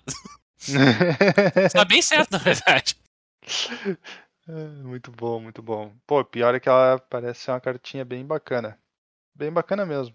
É, e normalmente ele- quando eles fazem esse tipo de carta, se fosse, eu vou pegar a frase dela, se fosse dois, três anos atrás, ela custaria duas brancas. Facilmente. Mas não, é uma genérica e uma branca. Não, Eu e- só acho uma pena que a gente não tem Restoration Angel no formato. que aí sim, né? Ela batendo dois ali, ficando de pé pra fazer mana pra baixar o Restoration Angel, que vai ser uma 4-5. E eu, eu acho interessante como esse Zé, tipo lembra carta- quando o Turo tava certo? É bom tempo. Mas eu, eu acho interessante como esse tipo de carta faz a gente esquecer de avaliar umas coisas, né? Hum. Porque é bem isso, cara. Ela é uma duas mana 2-2 voar e vigilância. Tu começa a ler o resto do texto e tu esquece que ela é uma duas mana 2-2 voar e vigilância. E que isso por si só já é bom. Já é o suficiente pra gente É. usar ela pra bater no oponente. No Exatamente. momento que tu tem o custo de mana não restritivo, ela já se aplica em várias, várias situa- Com certeza. situações. Perfeito. Pô, Bernardo, só pra te lançar a pergunta aí. Se a gente pode ter Tragtusk no formato, por que a gente não pode ter Restoration Angel? Acho que tu respondeu a tua pergunta. Eu acho que tu não respondeu a minha pergunta, mas tudo bem. Zé, segue daí. Mas Não, é, ainda ainda, é o Turo. É o Turo de novo, não. paga. Ah, ah, ah, monopolizei Ah. o programa. Ah, ah, ah. a minha última cartinha branca, pelo menos apenas branca, é a Protetora do Santuário. Seis manas por uma criatura anjo. 5-5. Voar. Ela entra em jogo com dois marcadores de escudo. Pausa aqui pra dizer melhor tipo de build de jogo. Um escudo num braço, escudo no outro, pau neles. Pois é, então, e é interessante porque eu vou imaginar, eu não fui atrás de ver, mas tipo, eu vou imaginar que se tu fosse remover um marcador de escudo, tu não vai acabar removendo os dois, né? Tipo, tu remove um só por vez. É, tu substitui, exatamente. É, porque ia ser muito bobo se tu removesse todos de uma vez só. Beleza. Vale. Ele remove independente do dano que sofreu, tá? Sim, Mas é sim, que sim, previne quando sofre. Sim, mas tipo, se foi um, se foi um ping no teu bicho 6-6, Sim, não, É, ele não sim, não pode ser, não precisa, mas é, mas é que tipo assim, não adianta tu dizer, ah, dei 13 de dano no teu bicho, tinha Não, três não, não, escudos é. nele, caiu os três escudos. Não, mas tipo, teu bicho é 6-6 e eu dei um de dano nele, perdeu o marcador de escudo. Sim, sim. sim, com certeza. Mas talvez ele não perca o marcador de escudo normalmente, porque ele tem mais um pouquinho de habilidades. E ele diz: toda vez que a protetora do santuário entra no campo de batalha ou ataca, você pode remover um marcador de uma criatura, de qualquer criatura, Qualquer de qualquer tipo de marcador, ou de um planinauta. Veja bem, que é uma permanente que geralmente tem uma quantidade razoável de marcadores, que você controla. Se fizer isso, compre um card e crie uma ficha de criatura 1-1. Aí, Bernardo, Então, achei a utilidade do mais um da Elspeth. Comprar carta com esse bicho. cara, é o tipo de carta que eu, eu não sei se nosso T2 atual tem espaço para carta de 6 mana. Sabe? Por um tempo o T2 tinha espaço para carta de 6 mana e aí depois de um tempo parecia que não tinha mais, porque tipo, qualquer coisa que custasse menos mais que 4 tinha que ser 7 ou 8, sabe? Um troço assim. Mas que o power level tá lá é Uhum. é tipo bastante visível, né? Ele é um Concordo. bicho que entra em jogo, compra uma carta, faz uma token e ainda tá protegido. Uhum. E é uma 5-5 voar. Que encerra É. uma partida bem, assim. Então, pô, eu gostaria de botar uma fé nessa criatura, mas é aquela velha e boa história. É bem provável que não não vai ser show, mas devia. Né? E dá pra rampar com a nossa geada, né? Dá pra rampar Sim. pra protetora. E aí ela entra com mais um marcador ainda. Exatamente. Eu, eu, eu quero aqui dizer que eu corroboro da tua esperança, apesar de eu achar ela altamente improvável. Pois é. É, então tu tem a mesma esperança aqui, ó, no caso. É. Eu que é gostaria. es- esperança, mas improvável. né? É, tenho fé, mas não tenho convicção. Uhum. Bom, eu vou para as minhas cartinhas brancas aqui então. A primeira delas é o Supervisor Inspirador, que é uma 3 manas, duas e uma branco por um anjo clérigo 2-1 voar, que diz: Quando entra no campo de batalha, tu ganha um ponto de vida e compra um card. Toma essa, Phyrexian Rager. You been outclassed. Eles estão se passando, né, cara? Não, aqui, aqui, aqui foi galhofa já, né? Eles estão se passando. Então- O Cara, cara- tá, tá indo muito. E tá, tá- e tá se passando muito rápido, tá ligado? Não existia. Aí, um ano atrás, a gente tava falando sobre, pô, pô, que massa, surgiu o bicho que a gente reclamava que não existia. Aí saiu a versão melhor dele, a versão melhor dele. Agora já é a melhor versão que é das cartas de outra cor, Boa! tá ligado? Tá, tá, tá foda? Ela é uma-! Ela é uma puta carta boa pra caramba, velho. Qual é que Ela é desse voa! bicho, cara? Próximo passo é ser uma 3-2 voar, tá ligado? Não sei É? alguém. Eu, eu tava vendo, cara, acho que foi hoje de manhã que eu vi um tweet do LSV que ele falou, cara, pela primeira vez eu tô muito perto de entregar o título de Mythic Common numa edição, e é esse bicho. Sim, porque o bicho é 3 mana, 2-1 voar. Cara, eu lembro quando saiu o bicho azul. 3 Uhum. mana, 2-1 voar, comprei um card e eu fiquei abobado. Sim, E ele era azul. Agora tem o branco, que ainda dá um que pontinho de ainda vida. ganha vida. É, puxado, né? O que, que, que- aconteceu, cara? Onde onde é que, onde é que a gente vai parar? Cara, eu sei o que aconteceu, a gente reclamou pra caramba, mas já, já, já tá desproporcional já. Não, mas não era essa reclamação também, né? Vamos combinar. Sim, sim, sim, sim, não era esse bicho que a gente tava reclamando, né? A gente tava reclamando de outros tipos de card draw. Potencialmente o do lado, que eu vou falar do lado parece legal, inclusive. Pois é, meu, mas assim, ó, bah, tá louca. Essa aqui. E, e Pauper também, né? Tipo, Sim. muito obrigado, né? Principal, por isso que eu falei Fraction Rager. é a- Cara, acho que era a principal carta, criatura de card draw, assim, do formato e não sei, cara, já, já tô querendo montar um mono white control em vez de mono black control. Pra usar o Ah, bicho sim. melhor. Bate melhor, ah, te ajuda na race, que o outro ainda te dá Não. dano, né? Cara, é, é surreal. O branco já era uma das cores de card advantage no Pauper por causa dos decks que ficavam dando bounce nos teus troços que comprava carta Sim, mas, mas, mas pensa nisso, cara. Tu tinha que trabalhar pro teu card advantage, né? Agora é, tá de não. graça. Agora tu Não. faz o teu bicho razoavelmente agressivo, que troca razoavelmente bem. E de- tá lá. You just draw. You can whip Ah. diagonal, Turo. You can whip diagonal. Essa é a sensação que eu tenho com esse bicho, cara. Tu pode, tu pode dar chicotada na Ah. diagonal. Quero só ver na próxima edição o que, que vai ser a atrocidade que vai comprar carta no branco. Ai, ai. Bora lá então, minha próxima cartinha branca é uma carta dos decks de Commander, daí acho que é a primeira que a gente traz, que é a Cota do Contrabandista. É um encantamento também de três manas, duas de uma branca, que diz o seguinte: no início de cada etapa final, compre um card para cada oponente que comprou dois ou mais cards nesse turno. Depois, crie uma ficha de tesouro para cada oponente para, para o qual dois ou mais terrenos entraram no campo de batalha sobre o próprio contorno nesse turno. Essa aqui eu achei show. Essa aqui eu achei o, o, o clássico jeito branco de, tipo assim, tu não pune os caras por estarem fazendo o que eles querem fazer, mas tu te beneficia junto, assim, tu share the wealth, basicamente, né? Sim. Alguém tá comprando carta, tu vai comprar carta junto. Alguém tá rampando, tu, entre aspas, vai rampar junto. Não é um ramp tão duradouro, mas é um ramp, né? Uhum. E eu achei um, um bom preço pro encantamento, achei uma boa carta, assim, achei o desenho correto para um efeito desse tipo, assim, gostei bastante. Ah, talvez o fato de ser cada etapa final, cada oponente ah, escalhe um pouquinho rápido demais, talvez, mas eu gostei bastante da carta, assim. É, vamos combinar que não é muito comum que diversos oponentes comprem Uhum. mais de uma carta no mesmo turno, né? Pra te disparar mais de uma vez.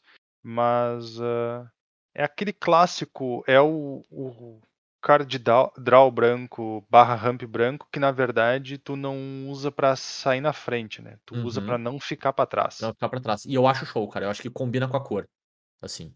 Combina de fato, é. E, e funciona legal. Não, É. não, dá pra, não dá pra negar. Ainda mais pelo fato de que ele é baseado em tu não ficar pra trás, o custo de mana de 3 mana funciona bem. Uhum, perfeito, tô de acordo, cara. Ah, tem algumas cartinhas de card draw branco nos decks de Commander que são bem mais puxadas. Eu achei até meio desnecessariamente puxadas em alguns casos. Essa aqui pra mim eu achei achei que valia a pena trazer, porque ela pra mim tá no desenho correto da coisa, assim. Tipo, aqui É. aqui tá show, aqui tá bacana. Pois é, a gente não trouxe a outra, né? É, o rinoceronte maluco lá. É, eu achei ela errada. Ponto final. É, tô tô junto nessa. Bora para o azul então? O Bernardo não tem nada, então é contigo, Matheus. Muito bem, então, já que a gente está falando de Commander, eu vou trazer para vocês uma oferta irrecusável.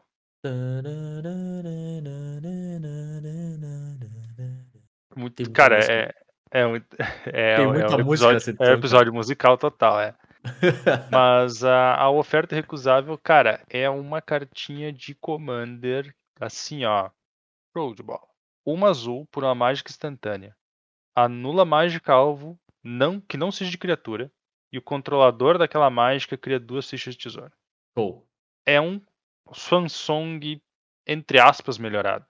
Porque, vamos lá, o Swansong não consegue pegar todas as mágicas que não são de criatura, certo? Certo. Por outro lado, uma criatura 2-2, mesmo com voar, geralmente num Commander mesão, é pior do que duas fichas de tesouro. Uhum, 100%. certo? Então o drawback dela é maior, mas a flexibilidade dela também é maior. E, cara, anulação de uma mana. Às vezes teu oponente faz uma frescura inteira pra jogar uma mágica e fazer um turno gigante, tu só por uma mana vai lá e tá, detona com a felicidade dele. É, e- Então, e, e é a clássica carta que melhor fica quanto mais forte é o teu pod, né? sim, sim, sim, sim. Fora que E- também tem aquela coisa, né? Tu dá dois tesouros pro cara quando tu tá anulando só o ring dele, parece que não é drawback nenhum, na real. Uhum, concordo. E B, me corrija se eu estiver errado, mas é maluquice pensar num, num cenário onde essa carta é relevante pra construir do padrão. Não, ela já é. Show. Pra Maravilha. Modern e Legacy ela tem um efeito muito grande. Principalmente pra decks de combo pra se defender. Perfeito. Hum. Não é- nem pra te atacar sentido. o deck de combo, é pro deck de combo se defender. Sim, ela é uma counter spell ah, incondicional É. barata pra esses decks, né? É, Ela não Perfeito. é restritiva igual o Samsung também, que não pegava artefato, por exemplo. Sim. uhum, Então, ela realmente funciona. E se. Aqui agora no Modern não tem necessariamente um deck assim. O mais próximo seria a de Nausea, que tá bem nerfadaço. Que tu tem que resolver uma, uma mágica. claro. Mas se tu for mudar pro âmbito do Pioneer, o Pioneer tem um deck assim. E é o deck Uhum. de Jeskai Ascendancy. Claro. Porque ele precisa resolver a mágica verde de 3 mana que transforma teus terrenos em 2-2. Uhum. Então, é é, uma carta que te ajuda bastante nesse é plano, uma né? carta que basicamente faz ela resolver. Claro. Então, se, se aplica. A carta realmente funciona. Pioneer, Modern, Legacy, formato que for. Quanto Legal. mais forte for ficando o formato onde surgiu um deck condicional pra uma carta, melhor ela fica. Perfeito. Uhum. É, realmente, ela é uma carta muito boa. É, o, o rate dela é muito puxado, né? Uma mana é- faz muita diferença, assim. Sim. É muito barato. Exatamente. E a próxima carta que eu trouxe é uma cartinha que eu trouxe só porque ela é legal. Ah, eu não vou, não vou nem tentar mentir que ela é boa, porque não é. Não, não era esse o plano? É, não, sim, mas é que essa aqui especificamente é só porque ela é legal. Porque às vezes eu tento trazer as cartas que podem ser boas, né? Pô, tipo, agora a oferta recusável ali tem chance de ser boa, né? O Vagante Artista de Rua, que é uma mana azul por uma criatura lendária humano ladino, que é uma 0-3 com lampejo, defensor e ímpeto. Show. Tipo, Faz completo cara, sentido essa combinação de habilidade. eu já vi umas cartas que são geradas por inteligência artificial automaticamente, né? Aham. E eu tô seriamente desconfiado. Tipo mesmo. Porque veja bem, essa carta pode ter sido completamente gerada por uma inteligência artificial. Facilmente. Ela é uma mana 03, lampejo, defensor e ímpeto. E ela tem uma habilidade que é duas mana e vira ela pra te copiar a mágica alvo que tu controla que não tenha sido conjurada. E tu pode escolher novos alvos pra cópia. Salada esse bagulho, cara. Ou seja, aí tu vai pensar, "Pô, como é que eu copio uma mágica que eu não conjurei? Se tu copiar uma cópia, Uhum. geralmente a cópia não foi conjurada. Tipo, pelo menos as cópias dessa edição agora não são cópias que são conjuradas. Claro. Né? As de Strixhaven também. As, Uhum. As, as mágicas que tem aquelas habilidades que se, se duplicar, as cópias não foram conjuradas. Então é isso. Ele é um, uma coisa que deixa tu duplicar de novo tua mágica, que já tava duplicando antes. Cara, é, é o Inmor total esse bicho, né? Sim. E, e eu acho muito boa a ideia, tipo, que ele é o artista de rua, né, cara? Tipo, Cara, só ele fica, pegou- fica ele- copiando o bagulho. É, E e é ele aí, tá pegou ligado? um troço que já era tipo uau e fez ficar mais uau. É? E é assim que funciona a artista de rua. Tipo, já é um troço que tu fica. "Ah", e daí tu vai fazer. Uh! E deu, acabou. Ah, Cara, eu sei lá, eu achei a carta muito louca. Lampejo, defensor e ímpeto, meu. Cara, é, é, então, cara, é, é muito incrível como tu, tu lê essas três coisas, tipo assim, cara, mas por, por que esses três, tá ligado? Sim. É, eu fico, eu fico lembrando do Statcaster. Sim, O Wizard Statcaster não é muito diferente, não. é justo. Ele É, mas tem. ele não tem defensor. Não, mas ele tem ímpeto e flash, É, Sim. que é uma 03. sim, Uhum. é maravilhoso. O fato desse bicho ter defensor já é a parte confusa pra mim. É muito engraçado, né? Não precisava ter defensor, né? Tipo, não faz diferença, quase. Né? Mas cá estamos. Mas quando vê, Bernardo, uma maluquice dessas, um humano de uma mana sem defensor joga muito no Humans, né? Ai meu Deus do céu, Zé, vai daí. Bota marcador nele, começa a dar porrada. Copia as mágicas, né, meu? Pô, imagina. É, copia as mágicas. Vamos lá, próxima cartinha azul. Eu trouxe uma cartinha de deck de Commander também, que é o Demasiado a Fundo. É uma, um encantamento aura azul, azul com fração de segundo, que encanta a criatura Planeswalker ou pista, e a permanente encantada é um artefato pista, com paga 2, sacrifica e com uma carta. Ahn, eu trouxe por dois motivos, eu achei um ótimo removal, de fato. O fato de ter fração de segundo é, tipo, garante que o teu removal vai remover o que tu quer de fato remover, né? Tu vai locar aquela criatura, né? Clássico removal de commander mesmo, né? Tu quer dar ali no comandante, no caso, né? Não no formato commander, mas pra te usar no comandante. E achei um, mais um bom efeito. A gente tem alguns bons efeitos desse tipo, assim. E eu trouxe também porque eu achei muito engraçado o fato que ele tem que dizer que ele tem que encantar uma pista, porque senão o encantamento ia cair no momento que tu encantasse a criatura. Eu Sim. acho incrível, assim.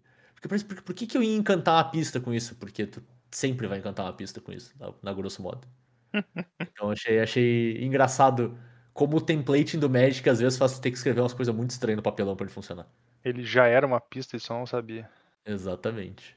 A pista, na verdade, são os amigos que a gente faz no meio do caminho. Ou que a gente não faz nesse caso, né? Os amigos que a gente perde no meio do caminho quando a gente dá-lhe uma carta dessa no comandante deles. Muito bem. Bora pro vermelho aí, B. Puxa o vermelho pra nós. Puxar o vermelho.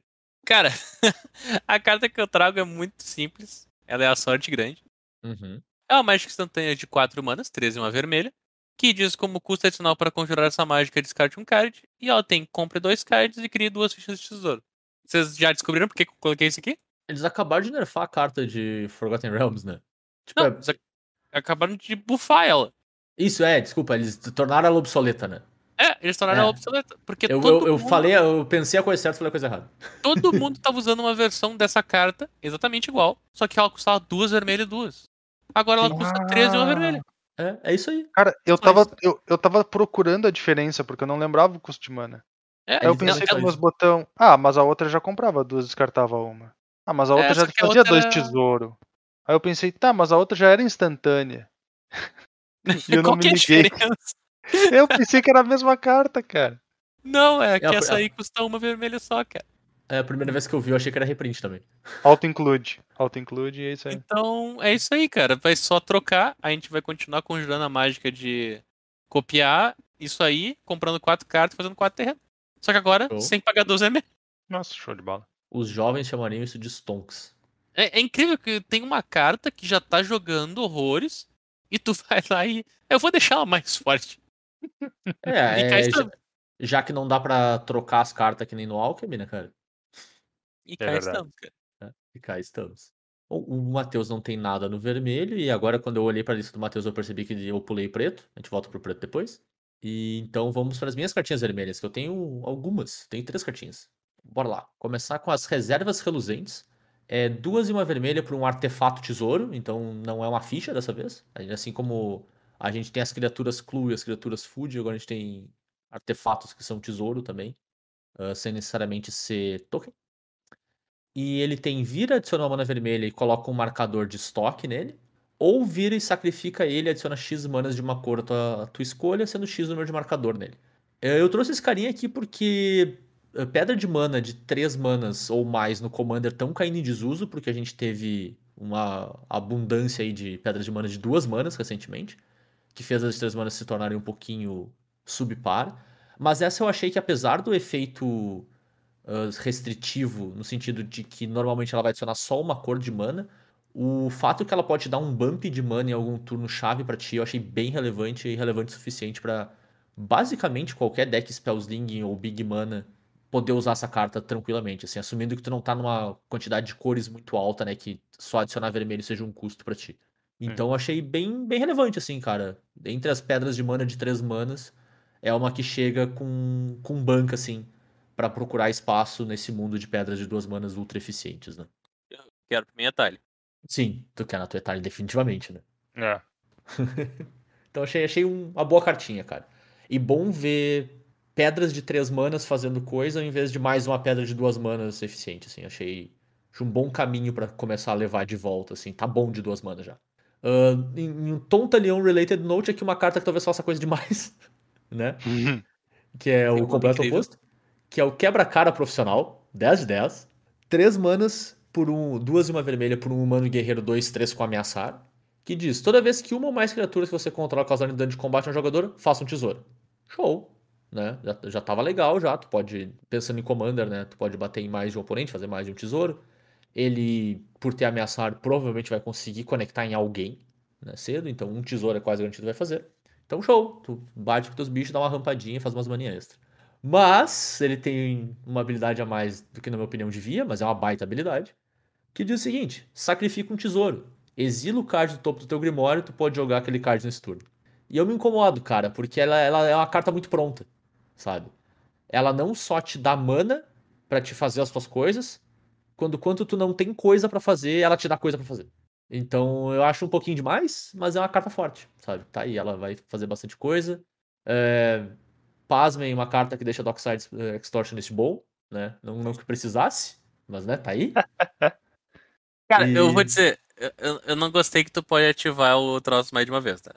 Eu. Também. É tipo, tu Se pode só, só, até só acertar, né, é, só limitasse a ativação de tesouro ali, tava, Sim. O- tava tranquilo. Eu, eu, eu tenho que admitir que eu tô começando a ficar um pouco incomodado com a quantidade de sinergia de tesouro que eles estão Uhum. fazendo. Perfeito. Parece que eles descobriram assim, ah, tesouro é um troço bacana. E estão botando em tudo quanto é lugar Tem sinergia muita de coisa, tesouro. né? É muita carta com sinergia de tesouro nessa edição. É, Muita. e é muito fácil de perder a mão com tesouro, né? Porque é uma coisa muito Sim. versátil, assim. Não, e assim, a... cara, é, sei lá, tipo, quando tu faz muita sinergia com uma mecânica que é da edição, tu tem o problema de que aquilo não vai crescer mais? Beleza, tu tem, de fato. Mas tu também tem a vantagem de que tu sabe exatamente onde é que esses caras vão usar. Uhum, Agora, tesouro vai sair seguindo. claro. Vai, vai, vai seguir saindo, não vai sair seguindo. É, inclusive já come- começou como gold e mudou pra tesouro rapidão. Exato. Porque o Gold tu podia virar e É. sacrificar, né? Tipo, ele não Isso, tinha é. virar no custo. Exato. Agora, a. A minazinha de duas mana que toda vez que ela vira faz tesouro. Ainda tá no T2? Mas que ela vira faz tesouro, qual que é essa? A lendária. Ah, a Magda, sim, tá no T2. hum, Tá no T2. E tu sacrifica Uhum. vários tesouros pra buscar um dragão. Isso. Ou um artefato, é, exato. É. Cara, sei lá. É, eu, eu, eu concordo, cara. Eu, eu acho que assim, eles descobriram um tesouro. As pessoas gostaram de tesouro, que isso é um ponto relevante também, né? Sim. E aí eles estão explorando muita coisa muito rápido. Não, o que, aconte- o que acontece com esse bicho, tá? Ele se encaixa naquele plano que um RG da vida quer fazer já. Aham. Que é sair curvando. E daí o dragão faz tesouro quando ataca e quando é alvo. Daí tu pode usar esse tesouro pra tirar carta, etc, etc. Mas ele briga num slot é complicado, que é o drop 3 do deck RG. Concordo. No, no, o- no X1 eu concordo contigo. E o drop 3 do deck RG, agora tô falando de standard, tá? Tô- Claro, pra claro, claro. Não, pra, pra quem não seguiu a linha da- do raciocínio, eu tô falando de standard aqui. O drop 3 da DRG, ele é muito competitivo do ponto que o drop 3 atual é uma criatura que dá mais um, mais zero ímpeto pra qualquer bicho. Uhum. Então abate. O teu plano de jogo no RG não é necessariamente card advantage. É o bônus é o card advantage. Tu bate. Esse bicho é uma 3 mana 2, 3 ameaçar, que vai fazer alguma coisa. Tu precisa ter algo em campo, daí tu gera um card advantage ali depois. Talvez se encaixe como carta de sideboard, não sei. Ou então seja, seja um outro tipo de deck que não é RG que exista. Uhum. Um verde, preto e vermelho, misturado, mid-range agro. Claro. Porque, mas, assim, ó, o custo 3, que é onde esse bicho tá, é a parte complicada pra ele. Claro. Ele, É lá que ele briga X1 com ele umas briga bastante, né? cartas bem interessantes que talvez ele perca a vaga.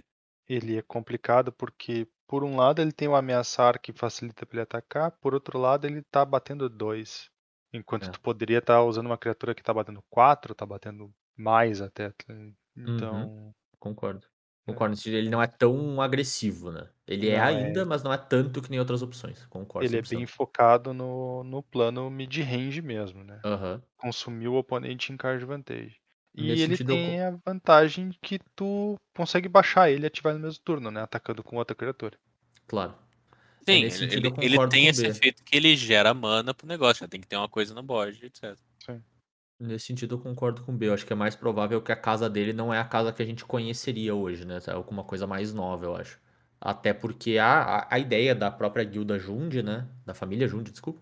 É muito relacionada a sacrifício de permanente, né? Então ele te dá permanente extra pra sacrificar. Uma permanente que se auto-sacrifica caso só queira trigar alguma coisa também, né? Uhum. Então ele, eu acho que ele tá mais nessa casa de valor incremental. E aí tem que entender também se o deck Jund consegue brigar com outros decks de valor incremental que já existem no formato também, né? Talvez ele consiga, talvez não. Isso a gente tem que ver nos próximos capítulos, assim. Mas eu acho que ele na casa. A casa mais agressiva não é a casa certa pra ele. Eu acho que ele tá um pouquinho. Ele é subpar no ponto de vista de agressão em relação a outras opções, assim. E beleza, pra fechar o vermelho aqui, a gente tem o nosso glorioso Firexiano da vez. Qual que é o Firexiano do dia, né? E como a gente comentou no nosso episódio que a gente falou de Lord Firexiano, é algo que a gente especulava que talvez não aparecesse tão cedo, mas tá aí, né? Então temos em New Capena a presença de Urabrask, o Pretor Herege, e o nome me faz ficar muito curioso sobre qual que vai ser a historinha dele na edição. Então vamos, vamos ver aí, né, para cenas dos próximos capítulos para ver qual que é o, o papel dele na edição em si, né? Nós temos aqui a criatura lendária, Pretor Firexiano por 3 vermelho e vermelho, por uma 4-4 ímpeto, então razoavelmente agressivo, assim, que diz o seguinte: no início da tua manutenção, exila carta do topo do teu deck, tu pode jogar nesse turno. Então, a grossíssimo modo, compre duas cartas, né, por turno. E assim como os outros Firexianos que a gente viu na- nas últimas edições, ele tem um efeito ah, inverso pro oponente, né? Ele quase faz um espelho do efeito para afetar o teu oponente. Que nesse caso é início da manutenção de cada oponente. Na próxima vez que ele compraria um card nesse turno, em vez disso, ele exila o card do topo do próprio Grimoire e pode jogar nesse turno. Então, tu, pro teu oponente, tu faz metade do efeito, né? É, Como pra, pra ti é adicional, né? Tu compra e exila, o teu oponente deixa de comprar pra exilar. O que eu achei sensacionalmente bem desenhado, assim. Sim. Cara, que, que massa que ficou o efeito desse bicho, cara. Eu fiquei positivamente impressionado em como eles conseguiram fazer o espelho do Exila no início do teu turno. Aham. Muito legal, cara. Muito massa mesmo. Assim, atrapalha demais o plano do teu oponente, assim. Uhum. Muito massa. Adorei, adorei. A arte, eu, eu, eu separei especificamente a versão arte deco dele, que é 10 de 10 também. Pelo amor de Deus, que troço bonito, parece Predador, sabe? Ficou... Cara, eu adorei a carta. Eu achei incrível. Ah, eu acho que tem potencial de jogar T2 também. É um bicho com um corpo agressivo. Briga com o dragão, o que torna bem difícil, né? Mas se tu tiver mais focado em card advantage do que necessariamente fechar a partida, talvez tenha outro match que faça sentido, tá ele aí. Achei uma baita carta de Commander. Achei potencialmente até um bom comandante de um Red Prison maluco da vida aí. Dá pra pensar uma coisa que ele tá fazendo. Enfim, cara, eu achei sensacional. 10 de 10. É, especulativamente falando, é, o Urabrask ele poderia estar em na, na, na vibe dos Firexianos estão nos planos para pegar alguma coisa daquele plano, né? Uhum. O, nesse plano tem uma substância que é o tal do Halo, que é, É justamente da- da, da fonte, fonte. né? É, exato. Que provavelmente está relacionado com os anjos de alguma forma, né? Porque. Mas é uma substância que os caras usam, tipo, tipo uma droga legal que os loucos vendem, tá ligado? Aham. E, e aí talvez tenha. Seja isso que ele esteja atrás. Ia, Justo. ia ser condizente com o paradigma até agora, né? Todas as vezes que eles aparecem, estão lá pra buscar alguma coisa específica daquele lugar. Uhum. Mas me chamou bastante atenção o nome da carta, cara. Eu quero ver o que vai acontecer na história, porque Pretor Herege me dá, me dá a sensação que, tipo assim, beleza, eu ainda sou um Firexiano, mas eu não sei se eu tô tão de acordo com o plano da geral aí, não, hein? É, Eu, é, eu- ele, ele não minimamente curioso, tão, sim. ele não atende tão bem as escrituras, vamos dizer, né? Exato. Então vamos, vamos ver. Tô, tô, tô impactado. E até esse dia, nessa hora, semana que vem, seguirei impactado. Turo, vamos pro preto aí. Muito bem, então. Eu trouxe uma cartinha preta. Chamado Vilão Chantagista. Três manas por uma 6-4 ameaçar. Show de bola. né? Show. É? Três né? manas, tranquilo. É uma carta preta, mas até por isso, e não seja por isso, né? A gente tinha uma 3 manas 7-6 esses tempos, então. É verdade. é, o E preto é o, é o novo verde, né? Cor da porrada. Ah, mas vamos lá. Toda vez que o vilão chantagista ataca, o jogador defensor pode fazer com que você compre um card. E se ele fizer isso, tu desvira o vilão chantagista e remove ele do combate. Cara, eu diria que é uma carta boa. Mas Parece ser. é- ela é, é- A velha e boa história. Tipo, tu dá a opção pro teu oponente é sempre uma droga. Claro. Né? Então, porque afinal de contas, se o cara tá convencido que tudo que ele precisa é ficar vivo mais dois turnos, ele vai te dar as cartas. Uhum. né? Por outro lado, ele é um bicho 3 mana 6-4 ameaçar. Claro. Então é, É. difícil de equilibrar, né? o- se ele realmente é uma carta boa ou não, mas ele definitivamente chama atenção. Concordo. É, uma coisa que eu acho é engraçado, porque ao mesmo tempo que ele é melhor pelo, pelo recurso que ele te dá do que as outras criaturas pretas que a gente conhece com esse tipo de, de habilidade, né? Tem algumas, né? Tem o próprio Desecrator Demon lá, que viu bastante jogo na. É Desecrator Demon? O Biscoito. Sim. É. Ah, com, a- mesma ideia, né? Uma criatura preta, ah, undercosted pro, pro status que tem, mas que o teu oponente tem um determinado controle sobre quanto, quanto ela pode te agredir. Comprar uma carta é um, vamos dizer assim, um drawback pro teu oponente maior do que muitos dos drawbacks que a gente viu nesse tipo de criatura até então. Mas ao mesmo tempo é o primeiro deles que tu nunca consegue impedir o teu oponente de dar conta, sabe? Isso é uma coisa Sim. que me chamou a atenção. Ele sempre pode te dar a opção de comprar uma carta. Sabe? Essa opção nunca vai estar fora da mesa pra ele. Então, eu concordo. Não sei dizer o quão jogável ele é, mas ele chama muito, muita atenção mesmo. Assim, ele é bem porrada. E é um dos poucos que, tipo, se teu oponente te der o drawback, que pra ti não é necessariamente um drawback, né? Mas enfim, ah, ele, ele se mantém em combate, vamos dizer assim, né? No sentido, tipo, ele desvira e tá lá pra bloquear. Exato. Va- vários dos outros não. Eles, tu, tu- tu realmente removeu o cara de jogo, a grosso modo, por um ciclo de mesa, né? É, Então, chama geralmente eles atenção, assim. viravam ou ficavam fora de, da jogada por um tempo, né? Exato. Então, cara, não sei dizer se vai ver casa, mas ele chama muita atenção mesmo, cara. Ele tem linhas de texto relevantes all over it, sabe? Então, Eu acho que. Não, na verdade eu não acho, porque a gente já passou pelas cartas azul, mas tem. Não é o único biscoito da edição.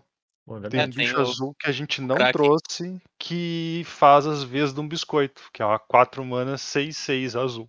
Uhum. Que teu oponente pode fazer uns Paranauê pra tirar ele do combate também. Agora vem o Bernardo e diz assim: vocês estão errados, essa carta não vai ver jogo T2 nunca. O vilão sendo chantagista? Isso. Ah, provavelmente não. De fato, de fato não, porque tu dá a escolha pro teu oponente realmente é, muito ruim. Sim. E, e, é, o- e é o, é o que eu- cara, pra mim o que eu acho é que tu nunca consegue tirar a escolha dele. Isso pra mim faz bastante diferença, assim. Ele sempre tem o, a última palavra nisso, sabe? Enquanto os outros que às vezes é tipo, ah, o cara tem que sacrificar uma criatura, beleza, se, ele- se eu matar as criaturas dele, ele vai ter que tomar. Agora, se o formato denegrir pra deck mid-range, aí o cara tá preso entre uma escolha ruim e outra pior. Uhum. É bom de fato. Porque é difícil que o teu oponente consiga trocar um pra um com esse bicho Ah, em combate. né? se, se a gente tá virou meia de deck mid-range, esse bicho foi exilado pro meia range. Certo. Beleza. Então, tipo, aconteceu É, isso. cara, é aquela velha boa história, né? Tu tem quatro no deck, o cara tem quatro errantes, e assim por diante acontece o jogo. Beleza. Bora pro verde, então? Segue na Cara, é tudo, é então. tudo com vocês, cara. Minhas cartas É. não vão Sim, sim, sim, Eu só, tava, eu só tava vendo se tu tinha pra dizer, vai, Turo, segue na tua toada. Muito bem, então. Eu vou trazer duas cartinhas. A primeira que eu vou trazer é o próprio recepcionista do baile, que o Zé comentou. E eu trouxe ele especificamente para demonstrar uma outra forma que ele tem de limitar a aliança. Uhum. Mas vamos ver que cartinha é. Duas manas por uma 1-1, criatura verde, elfo druida. E ele tem aliança. Só que a aliança dele diz o seguinte: escolha um que não tenha sido escolhido nesse turno. Então ele tem três efeitos, mas tu não pode repetir nenhum deles. Ou seja, a aliança dele triga no máximo três vezes. Então Perfeito. tu coloca um marcador mais um mais um nele, ou tu cria uma ficha de tesouro virada, ou tu ganha dois pontos de vida. Show, né? Cara, Nunca eu achei uma carta bem honesta. Tipo, ela não, ela é boa o suficiente pra para te pra te pensar que ela existe, né? Tipo, ela não é descartável Uhum. nem de longe, mas ela não é nada apelão. Ela é Uhum. bem contida. Então, Ela me parece a clássica carta cola. é. Se ela, se ela tiver num deck, ela cola o deck e faz o deck rodar. Mas ela também não é desculpa nenhuma pra te inventar qualquer coisa, assim. Ela provavelmente acaba sendo muito lenta pra te fazer qualquer coisa com ela, porque tu teria que fazer ela e fazer outra criatura pra daí Uhum. ganhar o tesouro, que provavelmente é a melhor dos três efeitos, né? Sim. E o tesouro ainda dentro do jogo virado, então tu só vai poder usar lá no outro turno, então acaba que ela tipo dificilmente vai ser uma carta que jogaria num num ambiente onde tu tá jogando um contra um. Uhum. Mas, cara, é para jogar num mesão já muda de figura, né? Porque tu pode ativar lá uma vez por turno de cada oponente. Claro. né? Aí tu chega no teu turno lá com seis ou sete tesouros a mais. Aí cada, pra cada turno tu muda a arte dela, né? Isso. Ah, sim, é. O, se for o Zé, sim, com certeza. Perfeito. É a quarta habilidade, tá? Tá escondida, né, cara? E além disso, ah, eu trouxe o Tragtusk. Quer dizer, Rinotusk. o chefe guerreiro da oficina. E aqui tá uma parte importante, ele não é o Tragtusk, porque o Tragtusk, agora como o Bernardo me chamou a atenção, na carta vermelha, né? O Tragtusk custava uma verde e esse custa duas verdes. Então, tá explicado. 5 manas por uma 5-3 atropelar. Quando ele entra no campo de batalha, tu ganha 3 pontos de vida. E quando ele morre, tu cria uma ficha de criatura rinoceronte guerreiro 4-4. Então é, é, é muito semelhante. Além disso, ele tem Blitz 6. É, eu ia dizer, além disso, ele tem Blitz 6. Ele é muito semelhante ao Tragtusk. Custe mana, ataque e defesa. Ele tem atropelar que o Tragtusk não tinha. Ele ganha menos vida do que o Tragtusk ganhava quando entra em jogo. Ele deixa uma token maior do que o Tragtusk deixava. Mas ele só deixa token se ele morre. E o Bernardo vai lembrar a gente que um monte de coisa tá sendo exilada. Certo? E tipo, pô, o- como ele só se importa de morrer, Restoration Angel podia sim estar no formato sem problema nenhum. Só pra lembrar. Importante. Mas por outro. E, e como tipo, uma- um extra dele ali, ele tem Blitz. E o Blitz basicamente garante que ele vai morrer. Né? Garante. Até ali, mas garante que ele vai morrer. Uhum. E vai te devolver uma carta, vai deixar 4-4 pra trás, vai ter te ganhando 3 de vida e vai ter batido 5 com ímpeto e atropelar. É um monte de coisa pra uma carta só Esse fazer. bicho tem que ser uma paulada. Não é possível que ele não seja uma paulada. Hum, Então é garantido que não vai ver jogo. Certo? Eu gostei da realização. É garantido que não vai ver jogo, até porque a gente já sabe que é assim que funciona os troços. Provavelmente o que vai jogar no lugar dele é uma 5 mana 2, 4, alguma coisa assim. Um bicho bizonho aí, ou sei lá. Tudo ficou de cara. o Turo, cara, o Turo foi uma montanha russa agora. Muito grande. Não, não, mas uh, brin- cara, brincadeira à parte, talvez a gente tenha muita competição em slot de bicho que tem haste e coisa caramba Faz quatro, mil sabe? coisas, Tipo, né? É, porque a gente tem uma porção deles, né? Então, não sei o quão. Que a criatura é boa, ela é. E, É. e eu tenho. Assim, ó, vai ser difícil alguém me convencer que essa arte não é uma arte que eles já tinham pronta de Unstable. Tá. Vai ser difícil me convencer que eles não tinham essa arte de Unstable e não usaram. Cara, eu acho. Ela parece um pouquinho contida demais uma É tipo- É um rino vestido em traje típico alemão, de operário. segurando um. O símbolo de Unstable, que é a. A chavezinha. Sim. E, cara, sério, E pra o, mim o isso aí. palanque dele, o palanque dele é uma bigorna, na verdade. É, então, tipo, pra mim isso aí ficou de Unstable e eles usaram agora. Pode Bem ser, usado. pode ser. Bem usado. De fato. Bom, eu vou pra minha cartinha verde, e essa aqui pra mim tem o troféu carta que não precisava existir da edição. Eu tenho constantemente trazido uma dessas. Que é o Carta que não estoque. Estava vestido do Magic. Beleza, tenho uma por edição. Pelo menos. Pois Tá, é. então eu- vamos assim, ó. Normalmente cartas que não precisavam existir da edição acabam nos meus decks. É, Tá. sim. Então, culpado. Ah, essa aqui é o estoque do contrabandista. É um artefato de 6 manas, 5 e uma verde, que diz o seguinte: os terrenos que você controla tem vira, faz um tesouro. Por quê? Por quê? Eu, eu só consigo, eu só consigo pensar no Michael Scott falando com o Toby. Por que, que tu é do jeito que tu é, cara? A gente tá. Sempre que tu existe, tu faz as coisas se tornarem não divertidas. Mas, cara, eu me pergunto por que, que essa carta precisa existir e por que, que ela é verde, cara? Cara, Ah, não- não- verde. Verde, é- tu sabe. Ela- podia ser da cor que fosse, tu tá ligado que ia Não, eu acontecer. sei, eu sei, mas já que ela existe, por que, que ela é verde? Cara, eu achei bem desnecessário essa carta existir. Bem desnecessário, assim. Então, é isso aí. Achei bem, bem nada a ver. É, sei lá, só não é legal. Em compensação, a minha próxima Ela é uma carta, é carta- Ela é uma carta meio cansativa, né? Tu só olha pra ela e fala assim. É. Ah, o cara rampou e agora as manas dele, em vez de usar no mesmo turno, ele pode usar em- a prazo. Uau. Agora o verde faz um monte de artefato. Por quê? Ah, sei lá, cara, eu só não gostei. Ah, pelo menos não é azul, né, meu? Pelo menos na azul. Sei lá também. Não sei se faz diferença, mas. É, deve fazer alguma diferença. Em compensação, a surra do leão de chácara, que tá no top 3 nomes. Três? Facilmente top 3 nomes. Top 1.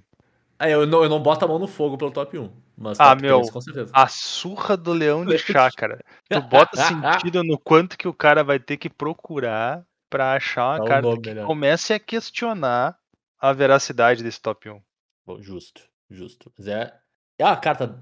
Não é nada demais como carta, mas eu achei ela 10 de 10 porque o nome é um dos motivos. Mas é Uhum. uma mágica instantânea que custa duas e uma verde. Mas ela custa dois a menos se para ser conjurada se tiver uma permanente preta como alvo. Certo? E ela diz o seguinte: Surra do Leão de Chakra causa X pontos de dano à criatura ou Planeswalker alvo, sendo X o maior poder entre as criaturas que você controla. Então, é um socão, né? Mas, se aquela criatura ou aquele Planeswalker morreria nesse turno, em vez disso, exílio. Pensa no naipe do soco que tu tá dando em alguém pro troço e parar em outra dimensão, tá ligado? Cara, é muito estranho uma mágica. É a grosso modo de fight, aqui é punch, né? Porque não luta de volta. Exilar, cara. Eu acho muito esquisito, cara. Cara, e é aí eu, eu, eu entro no do bonde do Bernardo. Até o soco verde do standard agora exila, cara. Zé, É, Zé, é muito estranho. vem, vem comigo, tá? Soco, soco, bate, bate. Soco, Soco, soco, vira, soco, vira. vira, vira. Soco, bate, soco, vira. Soco, bate, exila. É isso aí. Chácara, vírgula, leão. Cara, é muito. Cara, é tudo muito bom na carta. É. Tudo muito bom. E é isso aí. Vai ver jogo em algum lugar? Provavelmente não, só no limitado. Mas 10. 10 de 10. Tudo Até incrível. porque a gente tem um. Acho que a gente tem um ciclo melhor de carta de hate, né? Acho Que sim. saiu nessa edição um ciclo de carta de hate, basicamente essa aí faz Uhum. parte. Mas se eu não me engano, as de DD são mais fortes. Sim, eu só não lembro. São Essas essas cores são mesmo. mais, são mais comedidas. Mas não quer dizer que elas não são aplicáveis, até pelo fato delas serem mais específicas. Uhum. Então, dependendo de como é que o metagame se, se desenvolve, etc., todas, todas elas se aplicam, porque elas acabam por uma mana. né? Claro. Essa, essa é a moral das, das cartas de hate dessa edição. Elas acabam Sim. custando uma mana daquela cor. É, enquanto as outras de DD ficam mais fortes quando dão hate, né? Exato. Então, Isso. tipo, todas essas cartas que vieram aqui, elas vão custar uma da mana que for. No caso aqui, ela vai custar uma verde. Se ela targetar o que ela tá mandando targetar. E aí, Mas eu, aí- eu gosto desse tipo de carta de hate, porque ela custa menos se for contra aquilo, mas se não for contra aquilo, ela não é inútil. Claro, Sim. concordo. Não, não é um efeito subpar, né? Exato. Segue sendo um efeito bacana. Fica, fica às vezes overpriced, mas tudo bem. E aqui nem é tão overpriced assim, cara. Um soco instant speed que, a grosso modo, o cara não consegue nem responder. Ele pode remover tua criatura e fazer o soco ficar menor, mas algum soco vai acontecer, tá ligado? Uhum. E acho, acho razoável. Três manas é um, é um custo razoável. Não é nada maluco assim também.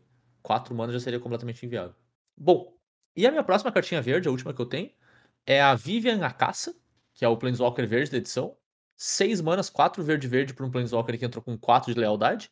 E tem mais dois. Você pode sacrificar uma criatura. Se fizer isso, procure em seu Grimário, Grimório um card de criatura com valor de mana igual a 1 mais o custo da, da mágica das criaturas sacrificadas e coloca no campo de batalha e depois embaralha. Acabou, né, Zé? Acabou. Essa é a parte que importa. é só isso. É. É, tu ela tem um- lendo a ult, né? É, ela tem o mais um e ela tem o menos um. Existe, tá escrito na carta. Apesar de que eu gostei bastante do mais um para as coisas, tipo de coisa que eu gosto de fazer. Mas ah, a moral ela tá aqui porque ela, a grosso modo, comba ah, um combo de Kikijik sozinho. Né? Tudo que tu precisa ter é uma outra criatura de custo 3 na mesa. E daí tu sacrifica a criatura de custo 3, busca um Felidar, blinka Vivian com Felidar, sacrifica o Felidar pra buscar um Karmic Guide, reviver o Felidar, Felidar blinka Vivian.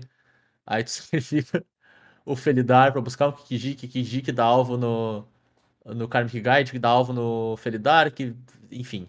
Blinka. You, you, you pega. get the idea. É. E vai, esse- isso vai ser viável? Provavelmente não. Não bom o suficiente, porque, cara, é um Planeswalker de 6 mana no formato que tem essas cartas, é Modern pra frente, né? Uhum. Mas tá aí, tá ligado? É um combo que a gente conhece, a gente sabe que funciona quando funciona, só tem que ver se dá conta de ser bom o suficiente. Eu diria que não é, mas tá aí. É o, o velho e bom Birthing Pod, né? Exatamente. Será É que é uma isso. boa jogada destruir o encantamento quando tu vai conjurar ela? É, eu sei que por 6 mana o Birthing Pod parece bem menos boa jogada. Aham. Ainda é uma jogada. Ainda é de fato uma jogada. Mas eu acho que não vai ser bom o suficiente, não. Mas tá aí, né? Existe. Uhum. Fica a informação. Multicoloridos agora, gurizes. Agora, agora a gente vai longe. Então vamos assim, ó. B, faz a tua primeira linhazinha. Então, minha primeira linha vai coincidir provavelmente com, com alguma coisa que vocês têm. A minha Uhum. primeira linha é uma linha de amuletos. Cara, muito charmoso, né? O que, que eu vou dizer, cara? A- os amuletos são o estilo de carta que eu mais gosto no Magic. O- os charmes que a gente tinha em Ravnica, eu achava incrível. Uhum. Porque eles têm aquele power level aceitável, ah, fazem efeitos únicos, tem custo de mana necessário, então não vai se encaixar em qualquer lugar. E os amuletos, eles têm esse mesmo, mesmo apelo, sabe? De fazer coisas únicas dentro de um custo de mana restrito de forma instantânea, que é a melhor parte pra mim de todos os amuletos. Então eu separei três amuletos que eu acredito serem altamente aplicáveis em alguns formatos. Eu vou começar então com o amuleto dos maestros. Vamos lá, gurizada. Vocês já fizeram o Masterclass. Maestros é quem? Maestros é os caras que pegam e conduzem música. Uhum. Maestros, então, é o, é o Grixis. É o Grixis. Obviamente Grix. Obviamente, Exato. Grix. Obviamente, Grixis. O que, que o amuleto maestro faz? Tá, sempre lembrando, amuletos custam três manas, uma de cada um das três que forma a, a casa. Casa aqui. Então, maestros custam uma azul, uma preta e uma vermelha. Mágica instantânea. Escolha um. Tu olha os cinco cards do topo do teu grimório, coloca um deles na tua mão e o resto no cemitério. Não é pra isso que a gente tá aqui. Cada oponente perde 3 pontos de vida e você ganha 3 pontos de vida. Pode ser por isso que a gente tá aqui. Mas geralmente não. Uau. Amuleto dos Maestros causa 5 pontos de dano à criatura alvo ou ao Planeswalker alvo. É por isso que a gente tá aqui. Interessante que tu tá mais aqui pelo segundo que pela primeira. Essa habilidade Porra. mata todos os Planeswalkers do standard. Justo. Então, Uhum.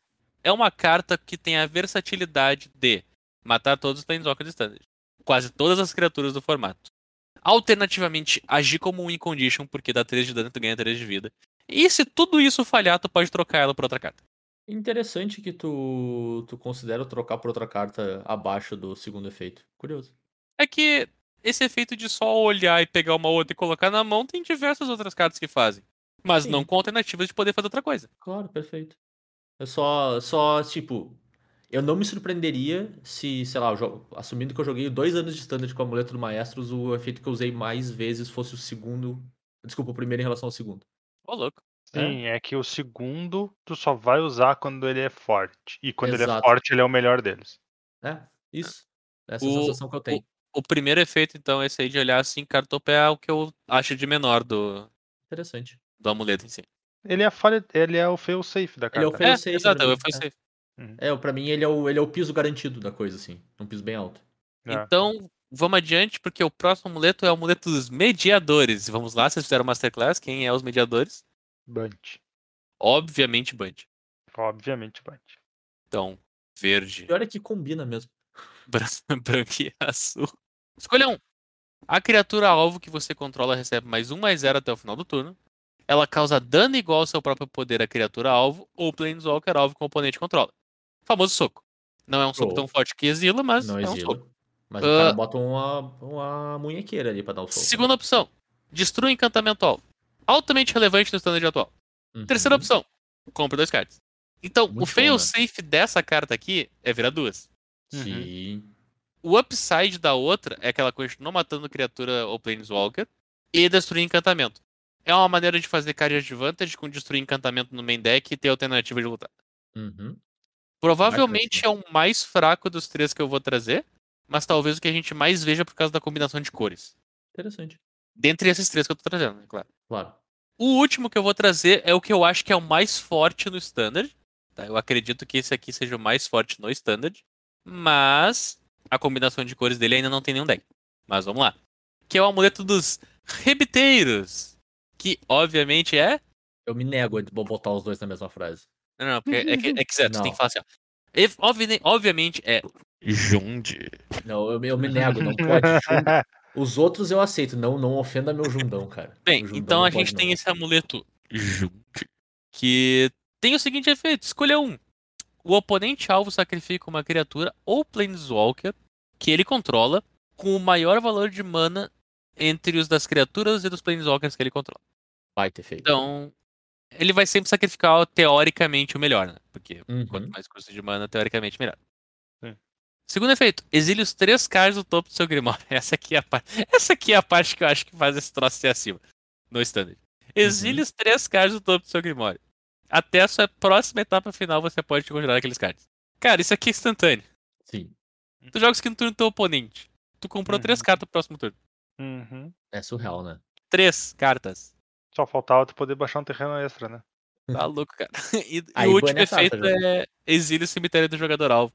Então todos os efeitos são aplicáveis. É fazer o oponente sacrificar teoricamente a melhor criatura, ou melhor Planeswalker, tu comprar três cartas, ou exilar o cemitério do, do jogador alvo. É Esse aqui eu acho fato. que é o que tem o maior efeito de impacto no standard. Não sei se a combinação de cores vai ter deck nessa saída de bola. Sim. Mas eu tenho Uhum. certeza que não é o único amuleto que a gente tem, né, Tur? De fato. É. Porque eu trouxe o amuleto dos Obscura. Obviamente, Obscura não tem como não ser. Sultai. Exato. E então o que, que ele faz? Ele devolve do seu cemitério para o campo de batalha virado o card de permanente multicolorido alvo com valor de mana igual ou inferior a 3. Então tem que ser multicolorido, não pode ser terreno. Geralmente não vai poder ser artefato também. Mas é permanente, então pode ser planalta. Um E Teferinho. obviamente encantamento e coisa assim, mas o nome da, da vez é Teferinho. Não vamos, não vamos se enganar, né? Ah, tu pode anular mágica instantânea ou feitiço alvo. Hard counter, Uhum. negate. Quer dizer, negate não, né? Porque tu não pode anular. Pouquinho mais restrito, né? Mas é. E tu pode destruir a criatura ou planalta alvo com valor de mana igual ou inferior a 3 pelo Inclusive, fato. Teferi. Exato. Pelo fato dele ser tão focado nesse esquema de custo de mana de 3 para baixo, ele já não é mais uma carta de T2.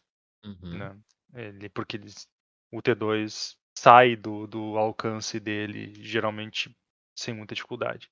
Mas num formato como Modern mesmo, ele é uma carta que pode servir como remoção efici- eficiente não, mas remoção genérica para um monte de coisa que teu oponente está fazendo eh, e também como uma forma de tu trazer de volta uma carta tua que vai inter- interagir positivamente contra o deck dele. Então é bem ele tem um potencial, apesar de ser uma carta de 3 mana, tem pouco slot, aquela coisa toda. Uhum. Mas é uma cartinha bem interessante. Tô no, tô no bonde do Esper Teferinho aí. Esper Teferinho, cara. Pô, Teferinho no Modern é ouro. né? É monstrão, né? Imagina um Mirror, que maravilha. Mirror de 4 Teferinho e 4 amuleto. Imagina coisa o formato deturpado, isso sim. Né? Mais ou menos, né? Porque o tipo de coisa é deturpado porque tu vai ficar vendo isso o tempo inteiro, mas ele impede um monte de Ah, coisa deturpada de mas, acontecer. cara, né? Eu vou, eu vou falar a real, tá? Todo mundo olhou pra isso, olhou o Teferinho e pensou show. Uhum. Mas é isso que tu realmente quer fazer? É, eu acho que não é nada demais quando faz isso, mas é legal. É tipo, é legal, é estiloso, as combinações de cor fashion. Mas é isso que tu quer fazer? É, é que na verdade eu acho que os caras. O, o segredo da carta estaria em tu, partindo disso, descobrir o que tu quer fazer, tá? ligado? Sim, Uhum. tá ligado que existe um deck Esper Reanimator que usa o bicho novo de Modern Horizons, que é branco e, e preto, que tu sacrifica pra reviver um bicho. Claro. Uhum. E aquele, e aquele deck que usava Jacinho pra reviver instantaneamente um Obsedar, etc., ainda funciona. Então, tu pode trazer um Teferinho, é bonito, é estiloso, por causa que combinação de cartas, doação dourada, etc., é um Teferinho legal, mas talvez não Sim. seja esse teu plano de jogo. Não, com certeza Entendeu? não. Mas é que vamos ver assim, tipo, se tu parte do ponto onde tu diz, bah, eu posso trazer de volta um teferinho, o que, que eu posso fazer melhor que isso? Pô, o teu melhor que isso provavelmente vai ser bom, né? É que, cara, por mais que Teferinho seja uma baita carta, e ninguém vai tirar dele o crédito de ser uma baita carta. Uhum. Não é ele que ganha o jogo. Não, mas às vezes não é uma questão de ganhar o jogo, Bernardo. Às vezes é uma questão de tu convencer que teu oponente que ele não ganha mais. É, mas tipo, não é ele que ganha o jogo em si, sabe? É ele que faz o efeito único dele. Uhum. E o fato do amuleto ser instantâneo te permite trazer criaturas que fazem efeitos como feitiço ou precisam atacar. Com Então, certeza. Talvez a combinação de cores que tem esse amuleto vai envolver Teferinho e em algum momento tu vai trazer o Teferi. Uhum. Mas não seja esse o teu plano de jogo. Mas, ô B, pensa no seguinte, cara. Se teu oponente vê o Teferinho pela sexta vez no mesmo jogo, com certeza tu vai ganhar, porque ele vai desistir de jogar contra ti. É, até porque o Teferi não tá mais no standard, né? É. Então nós temos cartas que batem de frente e ganham. Sim. Não, isso a gente sabe. Ele não é uma. Eu não acho que ele seja uma carta que tem futuro Uhum, qualquer no, no standard, T2. Concordo. Ele é pra outros formatos. Até porque era o que a gente tava falando antes, né? o- Os que parecem melhores são os que fazem dois ou três pra um, né? Esse aqui sempre, no melhor caso, ainda é um pra um. É, não não tem um um, cenário onde ele faz qualquer coisa mais que isso, né? É, sozinho não. É, exato. Sozi- pen- E pensando sozinho, né? Enquanto a É. gente tem dois ali que fazem isso sozinho. E um deles, que a, a, a versão totalmente um pra um deles, tem uma versão que tu consegue olhar pra mais coisa, pelo menos, né? Então ele, em termos de, de standard, ele parece atrás dos outros três que a gente trouxe. E coitado do Naya. Apesar de que eu Sim. gostei do Naya, mas ele é mais fraco que os outros. No final, todos eles são um ciclo de boas cartas. Uhum, Mas é, de fato, tem alguns que vão ser melhores que os outros. Com certeza. Segue com multicor aí, Turo. Encerra a tua listinha. Muito bem, então. A minha outra carta multicor é Toluz, a maquinista astuta. Que é uma híbrida de branco e azul, e uma azul, e uma híbrida de azul e preto. Então, custo de mana semelhante ao do outro bicho lá, só que em outras cores. Por uma criatura lendária, 3-1. E diz que quando ela entra em jogo, ela acoberta. Caso ela compra uma carta, descarta uma carta, pode ganhar marcador, etc. Toda vez que tu descarta uma ou mais cartas, tu exila aquelas cartas do teu cemitério. E quando esta criatura morrer, tu coloca todos os cards exilados com ela na mão dos seus donos. Então ela é, entre aspas, a segunda versão do bicho que o Bernardo falou, falou pro cara ficar ligado com ele. Uhum. Né? Tipo, ela, ela tem que morrer pra devolver pra tua mão? Sim. Mas ela tá devolvendo pra tua mão, então ela não tá restringindo o momento que tu usa. Né? E, então tem um trade-offzinho ali um pouco entre os dois. Claro que, obviamente, o custo de mana dela é horroroso perto do, do outro, que é uma criatura incolor. Mas é, é meio que pra não deixar o cara esquecer que dá pra abusar dessa mecânica. Né? Fora que ela Ah. própria se ativa já. Eu achei bem puxadinho. Voltar todas é bem. Bem nervoso, Tipo, assim. É, basicamente, assim, se tu quiser colocar como baseline, baseline, ela é tipo uma 3 mana 3-1 quando morre de comprar uma carta. Uhum. Isso aí era só entender. deixar claro que as pessoas não iam esquecer do artefato, porque daí eles colocaram na edição. Botaram outro, né? Uhum, Mas não esqueça desse Exato. efeito.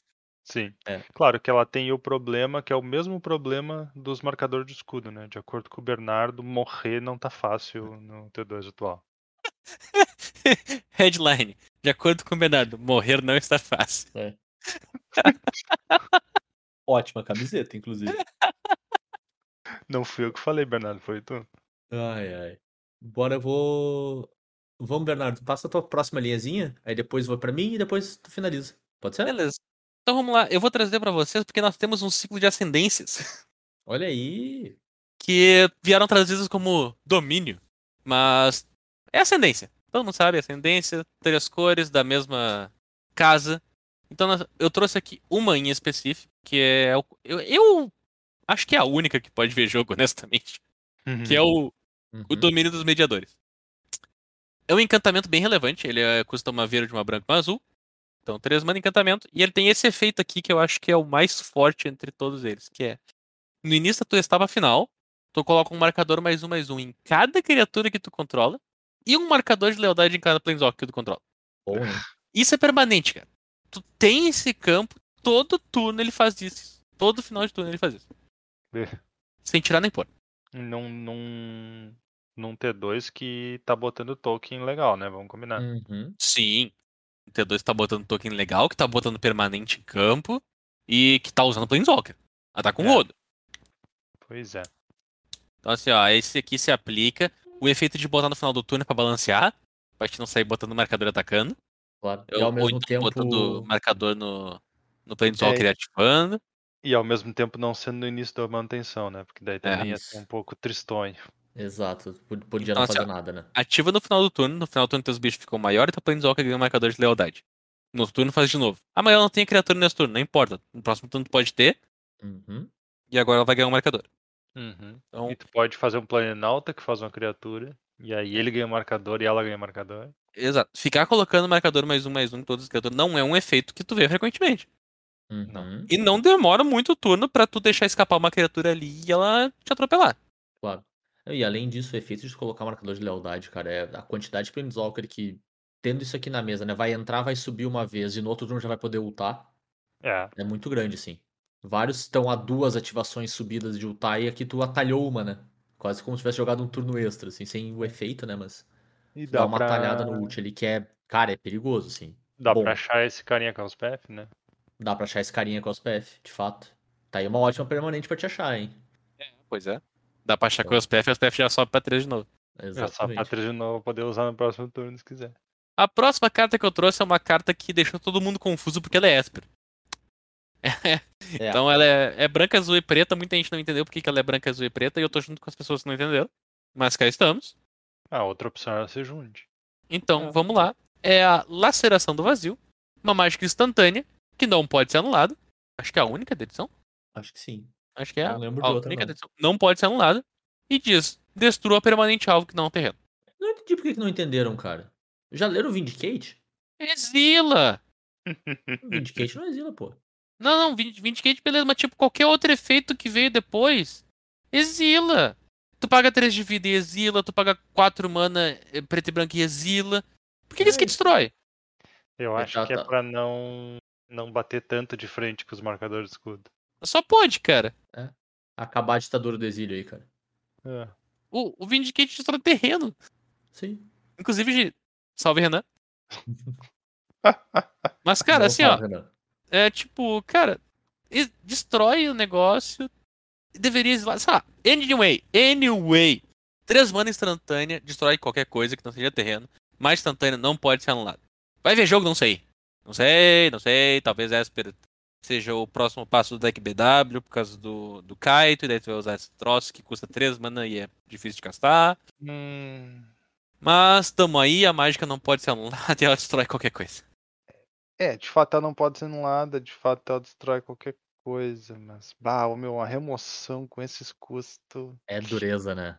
É complicado. é complicado. E destrói! Ai, minha nossa. Ah. Bem, fiz meu hunt. Bora pra uma carta legal agora. Essa é boa. Porque ela é Essa bate. é boa. Essa é boa. Essa É é. o dançarino do passe ligeiro. Se- Selo Zé de qualidade de carta bem feita. Dançarino do passe ligeiro. Uma mana genérica, uma vermelha, uma verde, uma branca. Naya. Então, quatro manas por um elfo druida, então tem a selo Zé 100%, né? 100%. Não tem Então, como ter então, mais Quatro mana por uma criatura 4-4. Fechou os números, né? Uhum. Então, nada mais tá justo que ela ter tá atropelar vínculo com a vida e ímpeto. Nada mais justo, tá justo. porque é um pra cada Bom. cor, né? Pra quem lembra da Question Beast, a Question Beast não tinha vínculo com a vida e não atropelava. Esse aqui é mais difícil de castar, mas ele é 4-4 e ímpeto atropela e vínculo com a vida. Show demais. As pessoas não estão dando crédito suficiente pra vínculo com a vida, tá? Deveriam. Ah, Bah, faz uma diferença. e, como a gente assim. falou já diversas vezes, etc, nesse programa, tem muito token no standard. Sim. Então atropelar realmente é, é legal. Funciona, né? Funciona, é uma maneira de matar Planeswalker também. Ah, essa carta é uma pedrada, né? 10 E essa 10. aqui, essa aqui é uma das que acaba competindo diretamente lá no, no Tragtusk, né? Uhum. Ela Concordo. provavelmente é muito mais relevante porque o custo, tipo, por ser um pouco mais restritivo, vamos dizer que o custo é muito semelhante. Mas o fato dela ter ímpeto na base dela já é bem bem bem assertivo. Teve um É. período que teve um dragão Boros que era ímpeto, vínculo com a vida, tava jogando, né? 4-3, né? É. Acho que é 5 5 mana 4 3 vários ah, E vínculo ímpeto com a e vida. vínculo com a vida. É. Isso aí. É quase a mais barato. mesma carta, só que mais barata. E detalhe, não é lendário, então até mais. Te falo num passo ligeiro desse bicho. Blau. É bom. É bom. Bora lá então para as minhas multicoloridas. A primeira que eu trouxe é a Jinfei, a vice de Jetmir, que é mais uma dessas criaturas com custo bem ah, facilzinho de entender, né? Ah, nesse caso é a que tem a base verde. Então ela é uma híbrida de vermelho com verde, uma verde e uma híbrida de, vermelho, de verde com branco. Por uma criatura lendária elfo druida 3-3, que diz o seguinte: se você criaria uma ou mais fichas, você pode, em vez disso, criar aquela quantidade de fichas de criatura felino verde 2-2 com ímpeto, ou aquela quantidade de fichas de criatura com verde 3-1 com vigilância. Então tu basicamente troca as tuas tokens por outras tokens. O que eu achei, em termos de Commander, um take diferente no deck de token, assim. Que tu meio que homogeneiza o que tu tem. Mas tu consegue transformar tokens que não são de criatura em tokens de criatura. Eu achei um take bem distinto, assim, do. Naya tokens não é novidade, né? Naya large, large board menos ainda. Sim. Mas eu achei um- uma, uma releitura diferente o suficiente pra te aproveitar outros tipos de cartas, assim, né? Então, ah, tokens de artefato, tokens de pista, ah, enfim, dá pra, te, dá pra te trabalhar com token de criatura menor e transformar em criaturas maiores e aí tu poder usar o ímpeto pra ganhar mais rápido, esse tipo de coisa, assim. Então achei um, um caminho diferente de tu levar o arquétipo que me agradou bastante, assim. Eu gostei que os dois tipos de token não só são diferentes, tipo, necessariamente maior, pro- provavelmente maior, né? Porque a maior parte das vezes tu vai fazer uma token, é uma token 1. Uhum. Em Mas volume, só- pelo menos, né? É, exato. Não só a tua token ela é maior, provavelmente maior do que a que tu faria, mas ela tem uma habilidade. Uhum.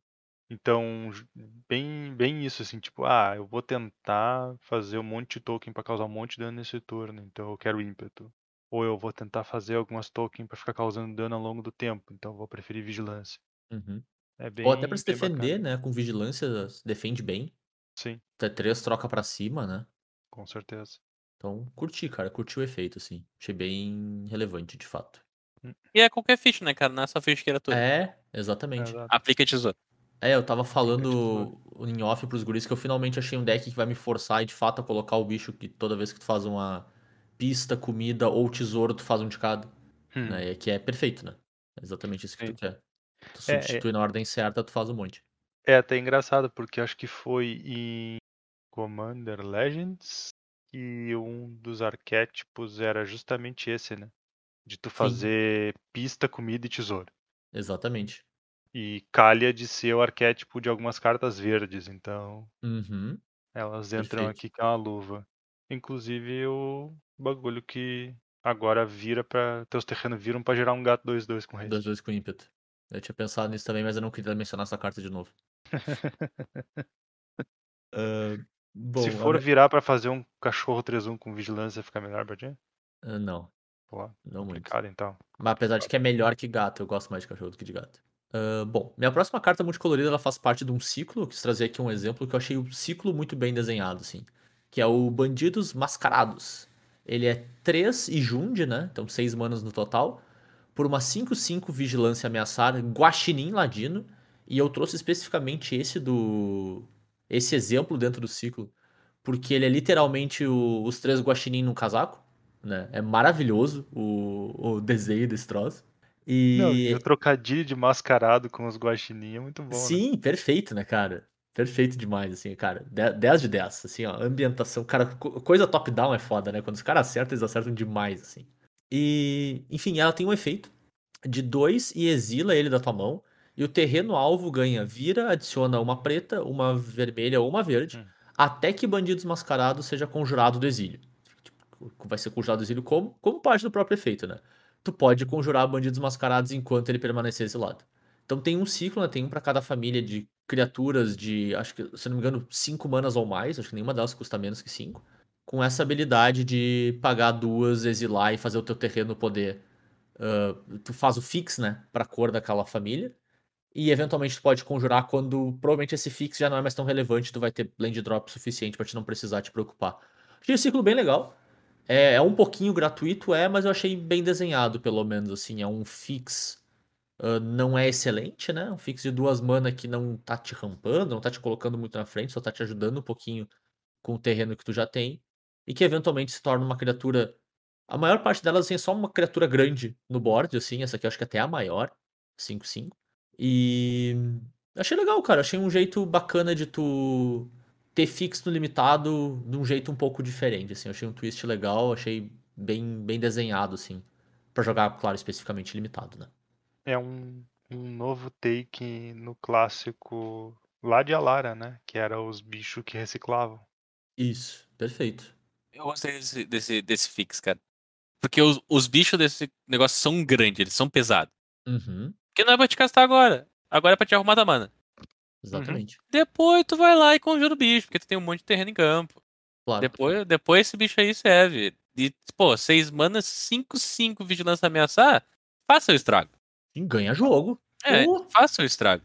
Falo. Não é de, de se ignorar os bichos. E eu gosto que eles botaram a cláusula de poder conjurar vinculado ao, A ao- habilidade, né? à habilidade. Porque senão era mais um bicho pra food chain. Claro, Ah, perfeito. claro. Sim, sim, sim. Não só Perfeito. mais um, né? Mais um ciclo. Mais, mais cinco. É, mais cinco, é, né? aí, aí ia ficar. Alopra demais, né? Hum. Show. E a minha última cartinha multicolorida é o Ladrão Lesto. Ah, Ele é Esper, né? Uma branca, uma azul e uma preta. Por uma criatura ave ladino 2-1 com voar. Que diz o seguinte: quando entra no campo de batalha, o oponente alvo revela a própria mão. Tu pode escolher um artefato, mágico instantâneo ou feitiço dentre, dentre eles. E exilar aquele card. Essa aqui é uma cartinha que pra mim é um pouco sleeper. Né? No sentido que, tipo, não. É difícil de conjurar, é. Mas não subestime o quão bom esse tipo de efeito é. Ele me lembra o Sim Collector, né? Que é uma criatura que viu bastante jogo standard na época. Não sei se vai ter um deck Esper que vai querer abusar de uma 2-1 voar, que vai ser eh, relevante o suficiente. Mas se tiver, é um tipo de cartinha que sempre faz o seu impacto, assim. Então, fiquem de olho. Eu acho que é bem bacaninha, assim. Eu gostei bastante da carta. O Sea Collector ele veio num, num momento onde o Mono Black passou a virar BW. Uhum. E tuas mágicas importantes de fato eram instantâneas Feitiços. feitiços. feitiços, exato. Agora com Planeswalker, encantamento, muito por aí, ele fica meio Ele fica abaixo, eu concordo. restringido ao seu próprio poder. Sim. Ele, ele voa, mas de novo, ele custa 3 mana cada uma de uma cor. Então tem sua. Sim, Sua é- não é de graça, né? Não é de Total graça. Mas né, tamo, tamo aí, né, cara? É, carta, é. De, carta de hate. Isso é carta de sideboard. Isso não é carta Claro, de é carta de sideboard. Carta de sideboard do nada aparece, do nada o metagame é propício. É, E assim a gente então, vai. É. É onde é que tava esse bicho quando o cara ficava castando Ultimato Emergente e Tormento. verdade. Crucial. É verdade. Naquele formato fazia bastante sentido, né? É, as melhores E- cartas eram mágicas. e exila, né? Tipo, não tem como, nem como fazer recursion, assim. Eu, eu acho é o tipo clássico de cartinha sleeper. Tipo, ela tá aí e ela eventualmente vai ser relevante. E é show. Acho bacaninha, assim. Um efeito legal. Uhum. Boa, B, encerra o multicolorido pra nós aí, então. Encerrar o multicolorido. Beleza, eu trago pra vocês aqui o meu novo comandante. E... Eu não tô nem aí, cara, porque esse comandante aqui ele se encaixa com todas as coisas que eu quero fazer nos decks de comanda. Normalmente é a, a mesma, mas azar. O, o nome da coisa que ele quer fazer é Field of the Dead. É. O lado bom é daí- que pelo menos esse aqui não vai ter Cyclonic Rift. E, e, tipo, eu gosto muito da combinação Naya. Eu gosto de fazer deck de Mega Ramp, vários terrenos, etc, etc. E esse comandante aqui novo é uma carta incomum, cara. Coisa incrível. Então eu trago pra vocês Roku, chefe dos cabarete. É incrível. O- Chefe de cozinheiro, não cozinha, chefe, é. de chefe quem manda, né? Exato. chefe dos cabarete. O que, que é o Roku? Ele é uma criatura lendária com custo de mana X, vermelho, verde e branco. Então, Naya. Ele é um elfo druida, Zé, joinha. Ou. Não, sucesso. Sucesso. E 3-1. Mas isso não importa, porque o efeito dele é o seguinte: quando ele entra no campo de batalha, se você o conjurou, tu pode procurar no teu Grimório por um card de criatura com valor de mana igual ou inferior a X e colocar em campo. Então ele é uma maneira de tutorar uma Uhum. criatura. E tu pode fazer ele cedo, buscar uma criatura com custo menor que acelera mais teu jogo. Tu pode fazer ele mais tarde, buscar um bichão. Tu pode fazer ele por 3 mana e botar uma de Abra em campo. Uhum. É, quer dizer, Ele- de Arbor é o. Ele É, não te limita a cor, né? Então pode ser qualquer bicho nessa combinação ali. É, eu adorei, cara. Ele se encaixa perfeitamente no meu plano de jogo, nos comandantes que eu quero fazer, nos Naya, um monte de terreno, um monte de permanente, um monte de coisa. Não, Então- é um monte de terreno, é um baita deck, né? Pra mim tá show. Eu gostei bastante desse bicho. Show. Eu só queria botar o asterisco de talvez seja o melhor comandante. Não sei se é o o melhor, mas tá no top comandantes de food chain. Porque não só ele acha pra ti quase tudo que tu precisa. E eu não olhei o suficiente, mas ele provavelmente deve achar food chain pra ti de maneira indireta também. Com alguma carta branca que tu tora encantamento. Sim, tem um bicho branco de 3 mana que tora encantamento e bota no topo do deck. Aí, ó. Então já, já, já foi quase tudo. E, e ele é o outlist pro food chain também. Sabe? Tu, tu tora o bicho, tu consegue achar o encantamento e ele te dá o que fazer com as manas. Ah, Mas que, que seja banido no, no duel, cara. Eu realmente não me importo. Não, não, não. Eu não, Ah, não, acho, não acho que é banido. Não é banível. Não, não. É, não é banível. Não, não tem chance nenhuma, mas talvez seja o melhor comandante de food chain que a gente tem. Show. E é isso. E food chain é um arquétipo de verdade. Só, só esse detalhe. Provavelmente no duel a melhor. A melhor não, mas uma das jogadas mais fortes dele é fazer ele por 3 mana e rampar com o Dria de Arma. Concordo. E a próxima carta multicolorida que eu trago pra vocês é a carta que tá dando o que falar da edição, que é o Obnixilis, o adversário. Eu acho que Power Level por Power Level talvez seja a carta mais forte da edição, né? É, porque ele tem várias coisas únicas. Aham. Então vamos começar. Toda, toda vez que eu vejo esse nome, eu lembro de Good Omens. Vamos, vamos começar então. Obnixilis no adversário, Planeswalker lendário Nixilis. Não é Ob, é só Nixilis. Muito triste, né, cara? Ele custa 3 manas, então uma, uma preta e uma vermelha. Planeswalker de 3 de lealdade. Que tem o seguinte: baixa X. Começa assim, ele tem baixa. A E a cópia não é lendária e tem lealdade inicial de X. Uhum. Então o que tu vai fazer? Ele, tu, conforme tu conjura, tu vai escolher sacrificar uma criatura. Se tu escolheu sacrificar, vai entrar uma cópia do Obnixilis do adversário não lendário com lealdade inicial igual ao poder da criatura que tu sacrificou. Perfeito. Show? Todo mundo entendeu? Uhum. Agora vamos para as habilidades. Mais um. Cada oponente perde dois pontos de vida, a menos que descarte um card. E, se você controla um demônio ou diabo, tu ganha dois pontos de vida. Show. Pronto, um jogo de 3 mana tá começando nessa, né? Sim. Show. Menos dois. Cria uma ficha de criatura diabo vermelha 1-1, com quando essa criatura morrer, ela causa um ponto de dano a qualquer alvo. Dale. Oh, Menos 7. O jogador alvo compra 7 cards e perde 7 pontos de vida. Show, né? Uhum. Tá. Beleza. Se fosse só 3 mana faz isso, tava ok. Tá suave, né? Uhum. Mas é 3 mana faz 2 dias. É. O Obnixilis, ele faz 2 dias. E detalhe, o Obnixilis cópia é uma token. Então sabe a carruagem Jéssica? Ela ataca e faz um, um outro Uma cópia de uma token. Ela faz a cópia de uma token. Ô, meu, essa, de- depois que eu vi essa da carruagem Jessica copiando o Omnixilis, É eu, genial, ta- né, eu tava tipo assim, bah, meu, a carta era muito inócua quando os loucos lançaram lá no início, sabe? E aí ela foi ficando cada vez pior, cada dia que passava ela foi ficando pior. E pior e pior e pior, os caras tão. vão- vão. É, é tipo. É, Vão, é daqui a pouco vão estar lançando coisa que vai fazer a carruagem Jéssica ser banida, cara. Não, aí não, aí não, cara. Não, mas assim, ó, é, Deus, não é- é uma carta muito, muito boa, tá? Eu vou, não vou dizer que ela não é boa, porque ela é. Uhum. Porque na combinação de cor que tá, que é preto e vermelho, normalmente já quer sacrificar as coisas. Eu sempre trago Uhum. pro âmbito no standard, que é um âmbito mais. Eu acho que as pessoas se identificam mais. Nós temos iTwitch, que é uma criatura que quer morrer pra te fazer learn, pra te fazer o aprender. Uhum. Nós temos o drop 1 de DD, que quando morre faz um tesouro, dá menos ou menos um. Então tu tem alguma quantidade de cartas que tu quer morrer. E, cara, tu fazer um Obnixilis sacrificando uma criatura de custo 1, tu ainda tem um outro Ob Obnixilis, cara. Claro. E fica subindo. E ele sobe. Então esse aqui pode baixar e fazer um token, o outro sobe e faz o cara perder dois pontos de vida. Ou então os dois sobem e o cara perde quatro de vida. Uhum. Uhum. Ou então descarta descarta. a carta. É. Então, assim, ó, o Obnix, ele, ele realmente parece se encaixar muito bem. Dá pra abusar de ficar fazendo token de X maneiras diferentes? Dá. Dá pra te fazer um Obnixilis normal e o outro ultando, porque tu sacrificou uma criatura de custo poder 7? Pode também. Mas, de fato, eu consigo ver esse bicho se encaixando num deck onde tu faz um drop 1 que quer morrer e conjura esse bicho sacrificando aquele drop 1 que já queria morrer. Uhum. Uhum. E é interessante como geralmente os decks de sacrifício eles acabam dando dano no teu oponente de maneira indireta, né? Tipo, Sim, não perfeito. por combate normalmente. E aí o Obnixilis é ainda mais uma forma de dar dano de forma indireta e, e razoavelmente rápido, né? Cara, 2 em 2 ou 4 em 4 é muita coisa, né? É, e tipo Tá assim, louco. bah, ô meu, e aí, dois de vida ou vai descartar uma das tuas últimas três cartas da mão, sabe? Bem, e se tu quiser, tu tem um Obnixilis em campo, tu quer castar outro, tu pode ir pra três Obnixilis. Que Exato. a cópia do segundo vai continuar ali. Claro, Uhum. Então, assim, ó, dá pra fazer muita coisa com ele.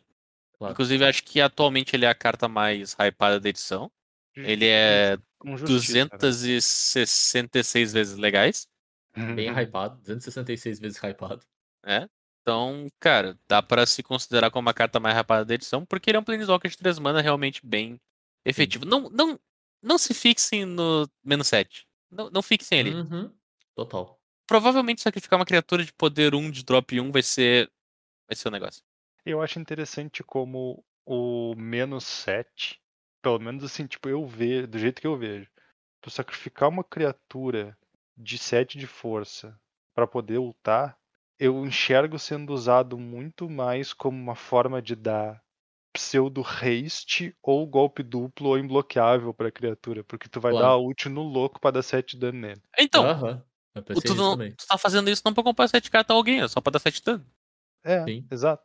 E aí, tipo, tu tá dando, sei lá, tu atacou com o bicho que batia 7, o cara tomou, tá ligado? Tu baixa o troço, sacrifica o bicho, dá de novo dano no cara, né? Tipo, Claro, um fling tu quase. dá um né? fling, exato. É isso. É, cara, eu, eu concordo com o B que o diferencial é que ele faz muita coisa diferente. O fato dele ser dois Planeswalker por um é uma coisa única o suficiente pra justificar o hype, né? É muito Uhum. fora. A gente não tem ainda, a gente não tem capacidade ah, de mensurar o quão impactante é. A gente consegue especular onde ele pode entrar, mas a gente não sabe dizer ainda na, na, na realidade o quão bom pode ser, porque a gente nunca experimentou nada parecido, né? Então acho que justifica bastante a hype, assim, não sei se 266 hypes especificamente, né? Mas justifica a hype e justifica a curiosidade que a gente tem com um efeito tão diferente, né? Uhum. E. Mas fica aqui, né? O, o ponto, né? Ele. Bom, são dois Planeswalkers, né? Então ele impacta board pelo simples fato de serem dois pelo preço de um. Mas a capacidade dele de impactar o board é bem baixa. Então é, tu tem que trabalhar pra ele ficar gerando esse valor agregado pra ti, né? Sim. O impacto dele no board é muito mais baixo que alguns outros Planeswalkers que a gente já viu por aí. Até de três manas também. Então fica esse O- porém. Me chama a atenção que entre ele e a Tamil, que saiu no último. E a própria Errante, na verdade, também, que saiu na última edição, os caras estão ficando totalmente descontrolados com as habilidades táticas de Planalto, né? É bom, é verdade. Tipo assim, não necessariamente descontrolado por pra desequilibrado, mas descontrolado de meu, vamos inventar tudo. Aham. Concordo. Ah, Casualty, né? O Bash definitivamente era uma que eu não esperava. Até porque literalmente é a única permanente com, né? Todo o resto é mágica que. Beleza, já faz um tempinho que a gente começou a ver cópia de mágica de permanente, mas ainda assim sou estranho, né? Sim. Cópia de uma mágica de permanente que daí resolve numa token é. A gente tá se acostumando, mas ainda é uma coisa razoavelmente nova, né? E aí vendo um Planeswalker chama bastante atenção. Uhum. É. Obnixilis. Boa. Interessante, cara. Bem, bem interessante. Mas eu tô. Esse é um que eu tô curioso pra ver jogando, assim. Pra entender como que joga com uma carta dessas. É show. B, É show, é show. E vamos pra próxima carta. É, Porque show agora a próxima carta, ela é um artefato. Porque temos artefatos, cara. É uma edição multicolorida. Mas temos artefatos, porque todo mundo tem que jogar cartinhas. E essa carta aqui é um artefato que. É, é- É o texto estranho. dela diz uma coisa, mas na verdade ela faz outra. Aham. Então nós temos aqui o Cospe Raio. Um equipamento de uma mana, que equipa por uma mana, e tem o seguinte efeito: a criatura equipada tem uma mana.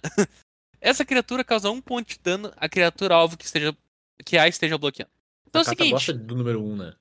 Um. Tu baixou esse troço, equipando teu bicho. Teu bicho é imbloqueável.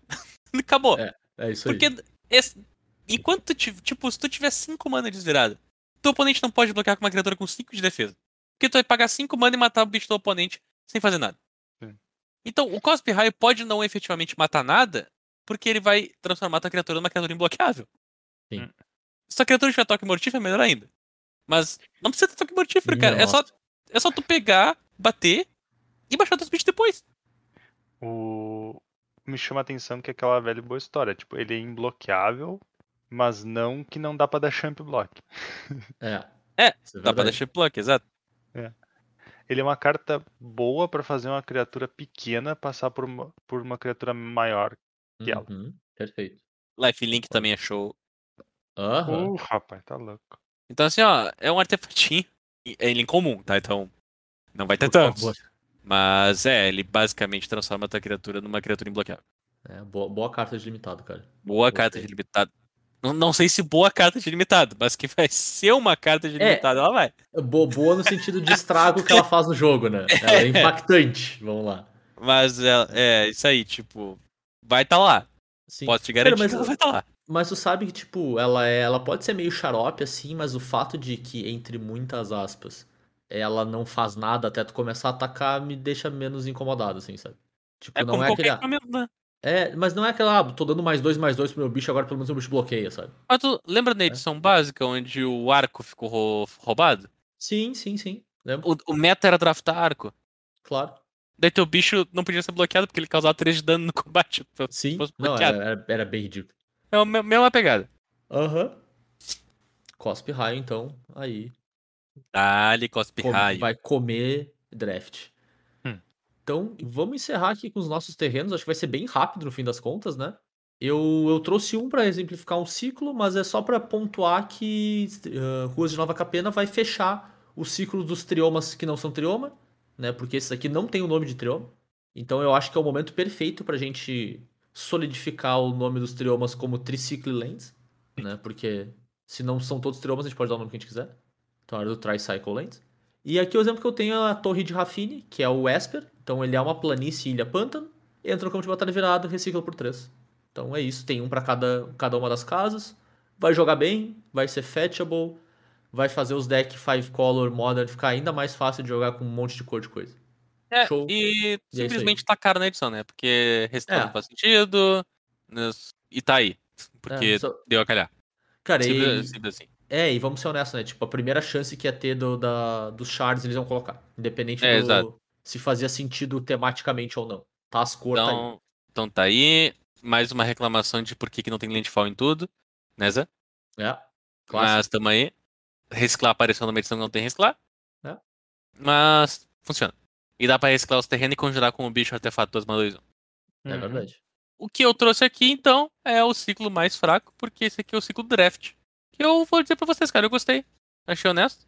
Como ele é o ciclo do draft, ele é um ciclo que entra em jogo virado, né? Todo mundo tá acostumado.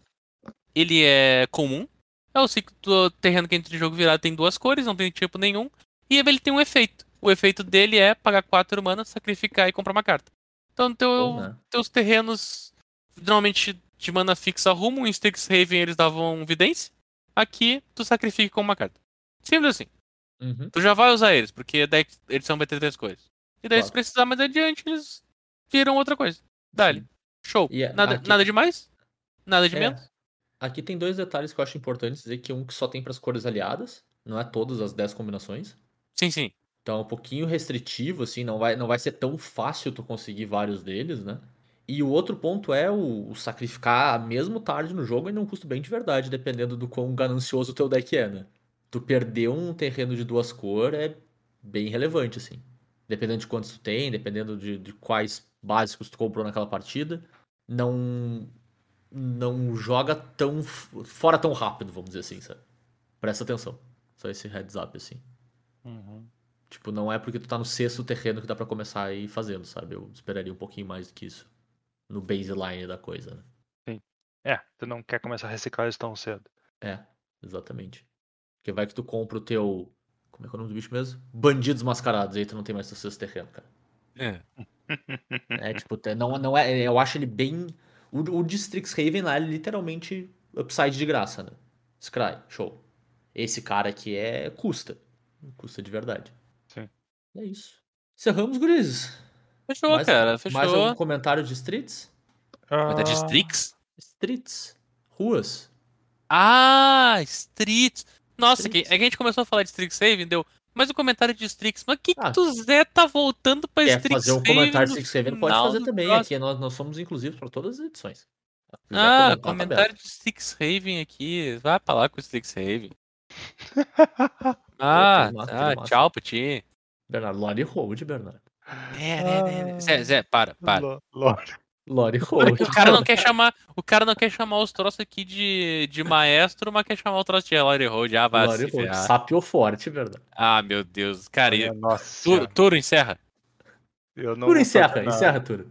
Eu não posso fazer isso. Por quê? Eu, eu, já, eu já virei abóbora. O episódio durou demais. É, então, lembra que vocês que eu falei que dependesse da nossa boa vontade, se escutavam antes do pré, é, não vai ter boa vontade, provavelmente.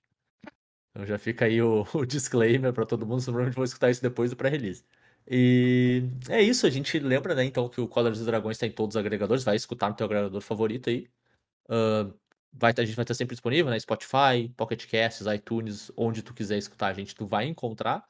E se tu escuta, por acaso, pelo Spotify ou pelo iTunes, dá teu joinha lá, manda tua, tua classificação, tuas estrelas, que ajuda a gente bastante nesse processo. Ah, Quer falar com a gente sobre esse episódio, sobre sugestão de tema, sobre groselha total de Magic aí, ou até não de Magic, se quiser falar groselha com a gente também, manda um alô pra gente lá nas redes sociais. A gente tá tanto no Instagram quanto no Twitter e no Facebook no Cóleras e Dragões, tudo junto sem cedilha. Ou eu e o Bernardo estamos lá no Twitter também, eu sou arroba jvitorfromhell. Eu sou arroba BNR underline MTG. E a gente volta daqui duas semanas com mais um Cóleras Dragões pra vocês. Valeu, um abraço. Valeu, tchau, tchau. Falou, pessoal.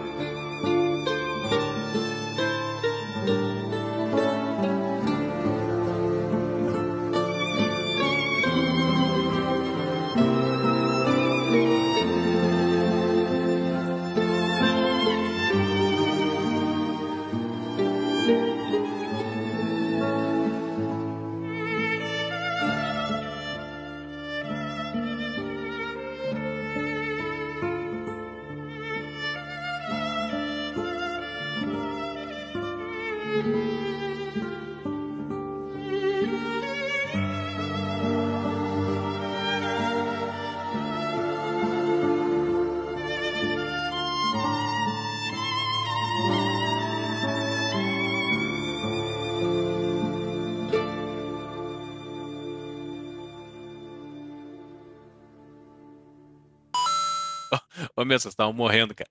Cara, eu tô morrendo de sono já. Vocês estavam. Tu tava bocejando do tava mesmo, cara. Bah, eu tava. Eu tô morrendo de sono já, cara. Três. É, cara, tá louco. E a gente já começou às 10, cara. de programa. Cara, a gente não enrolou. Morrendo. Três horas.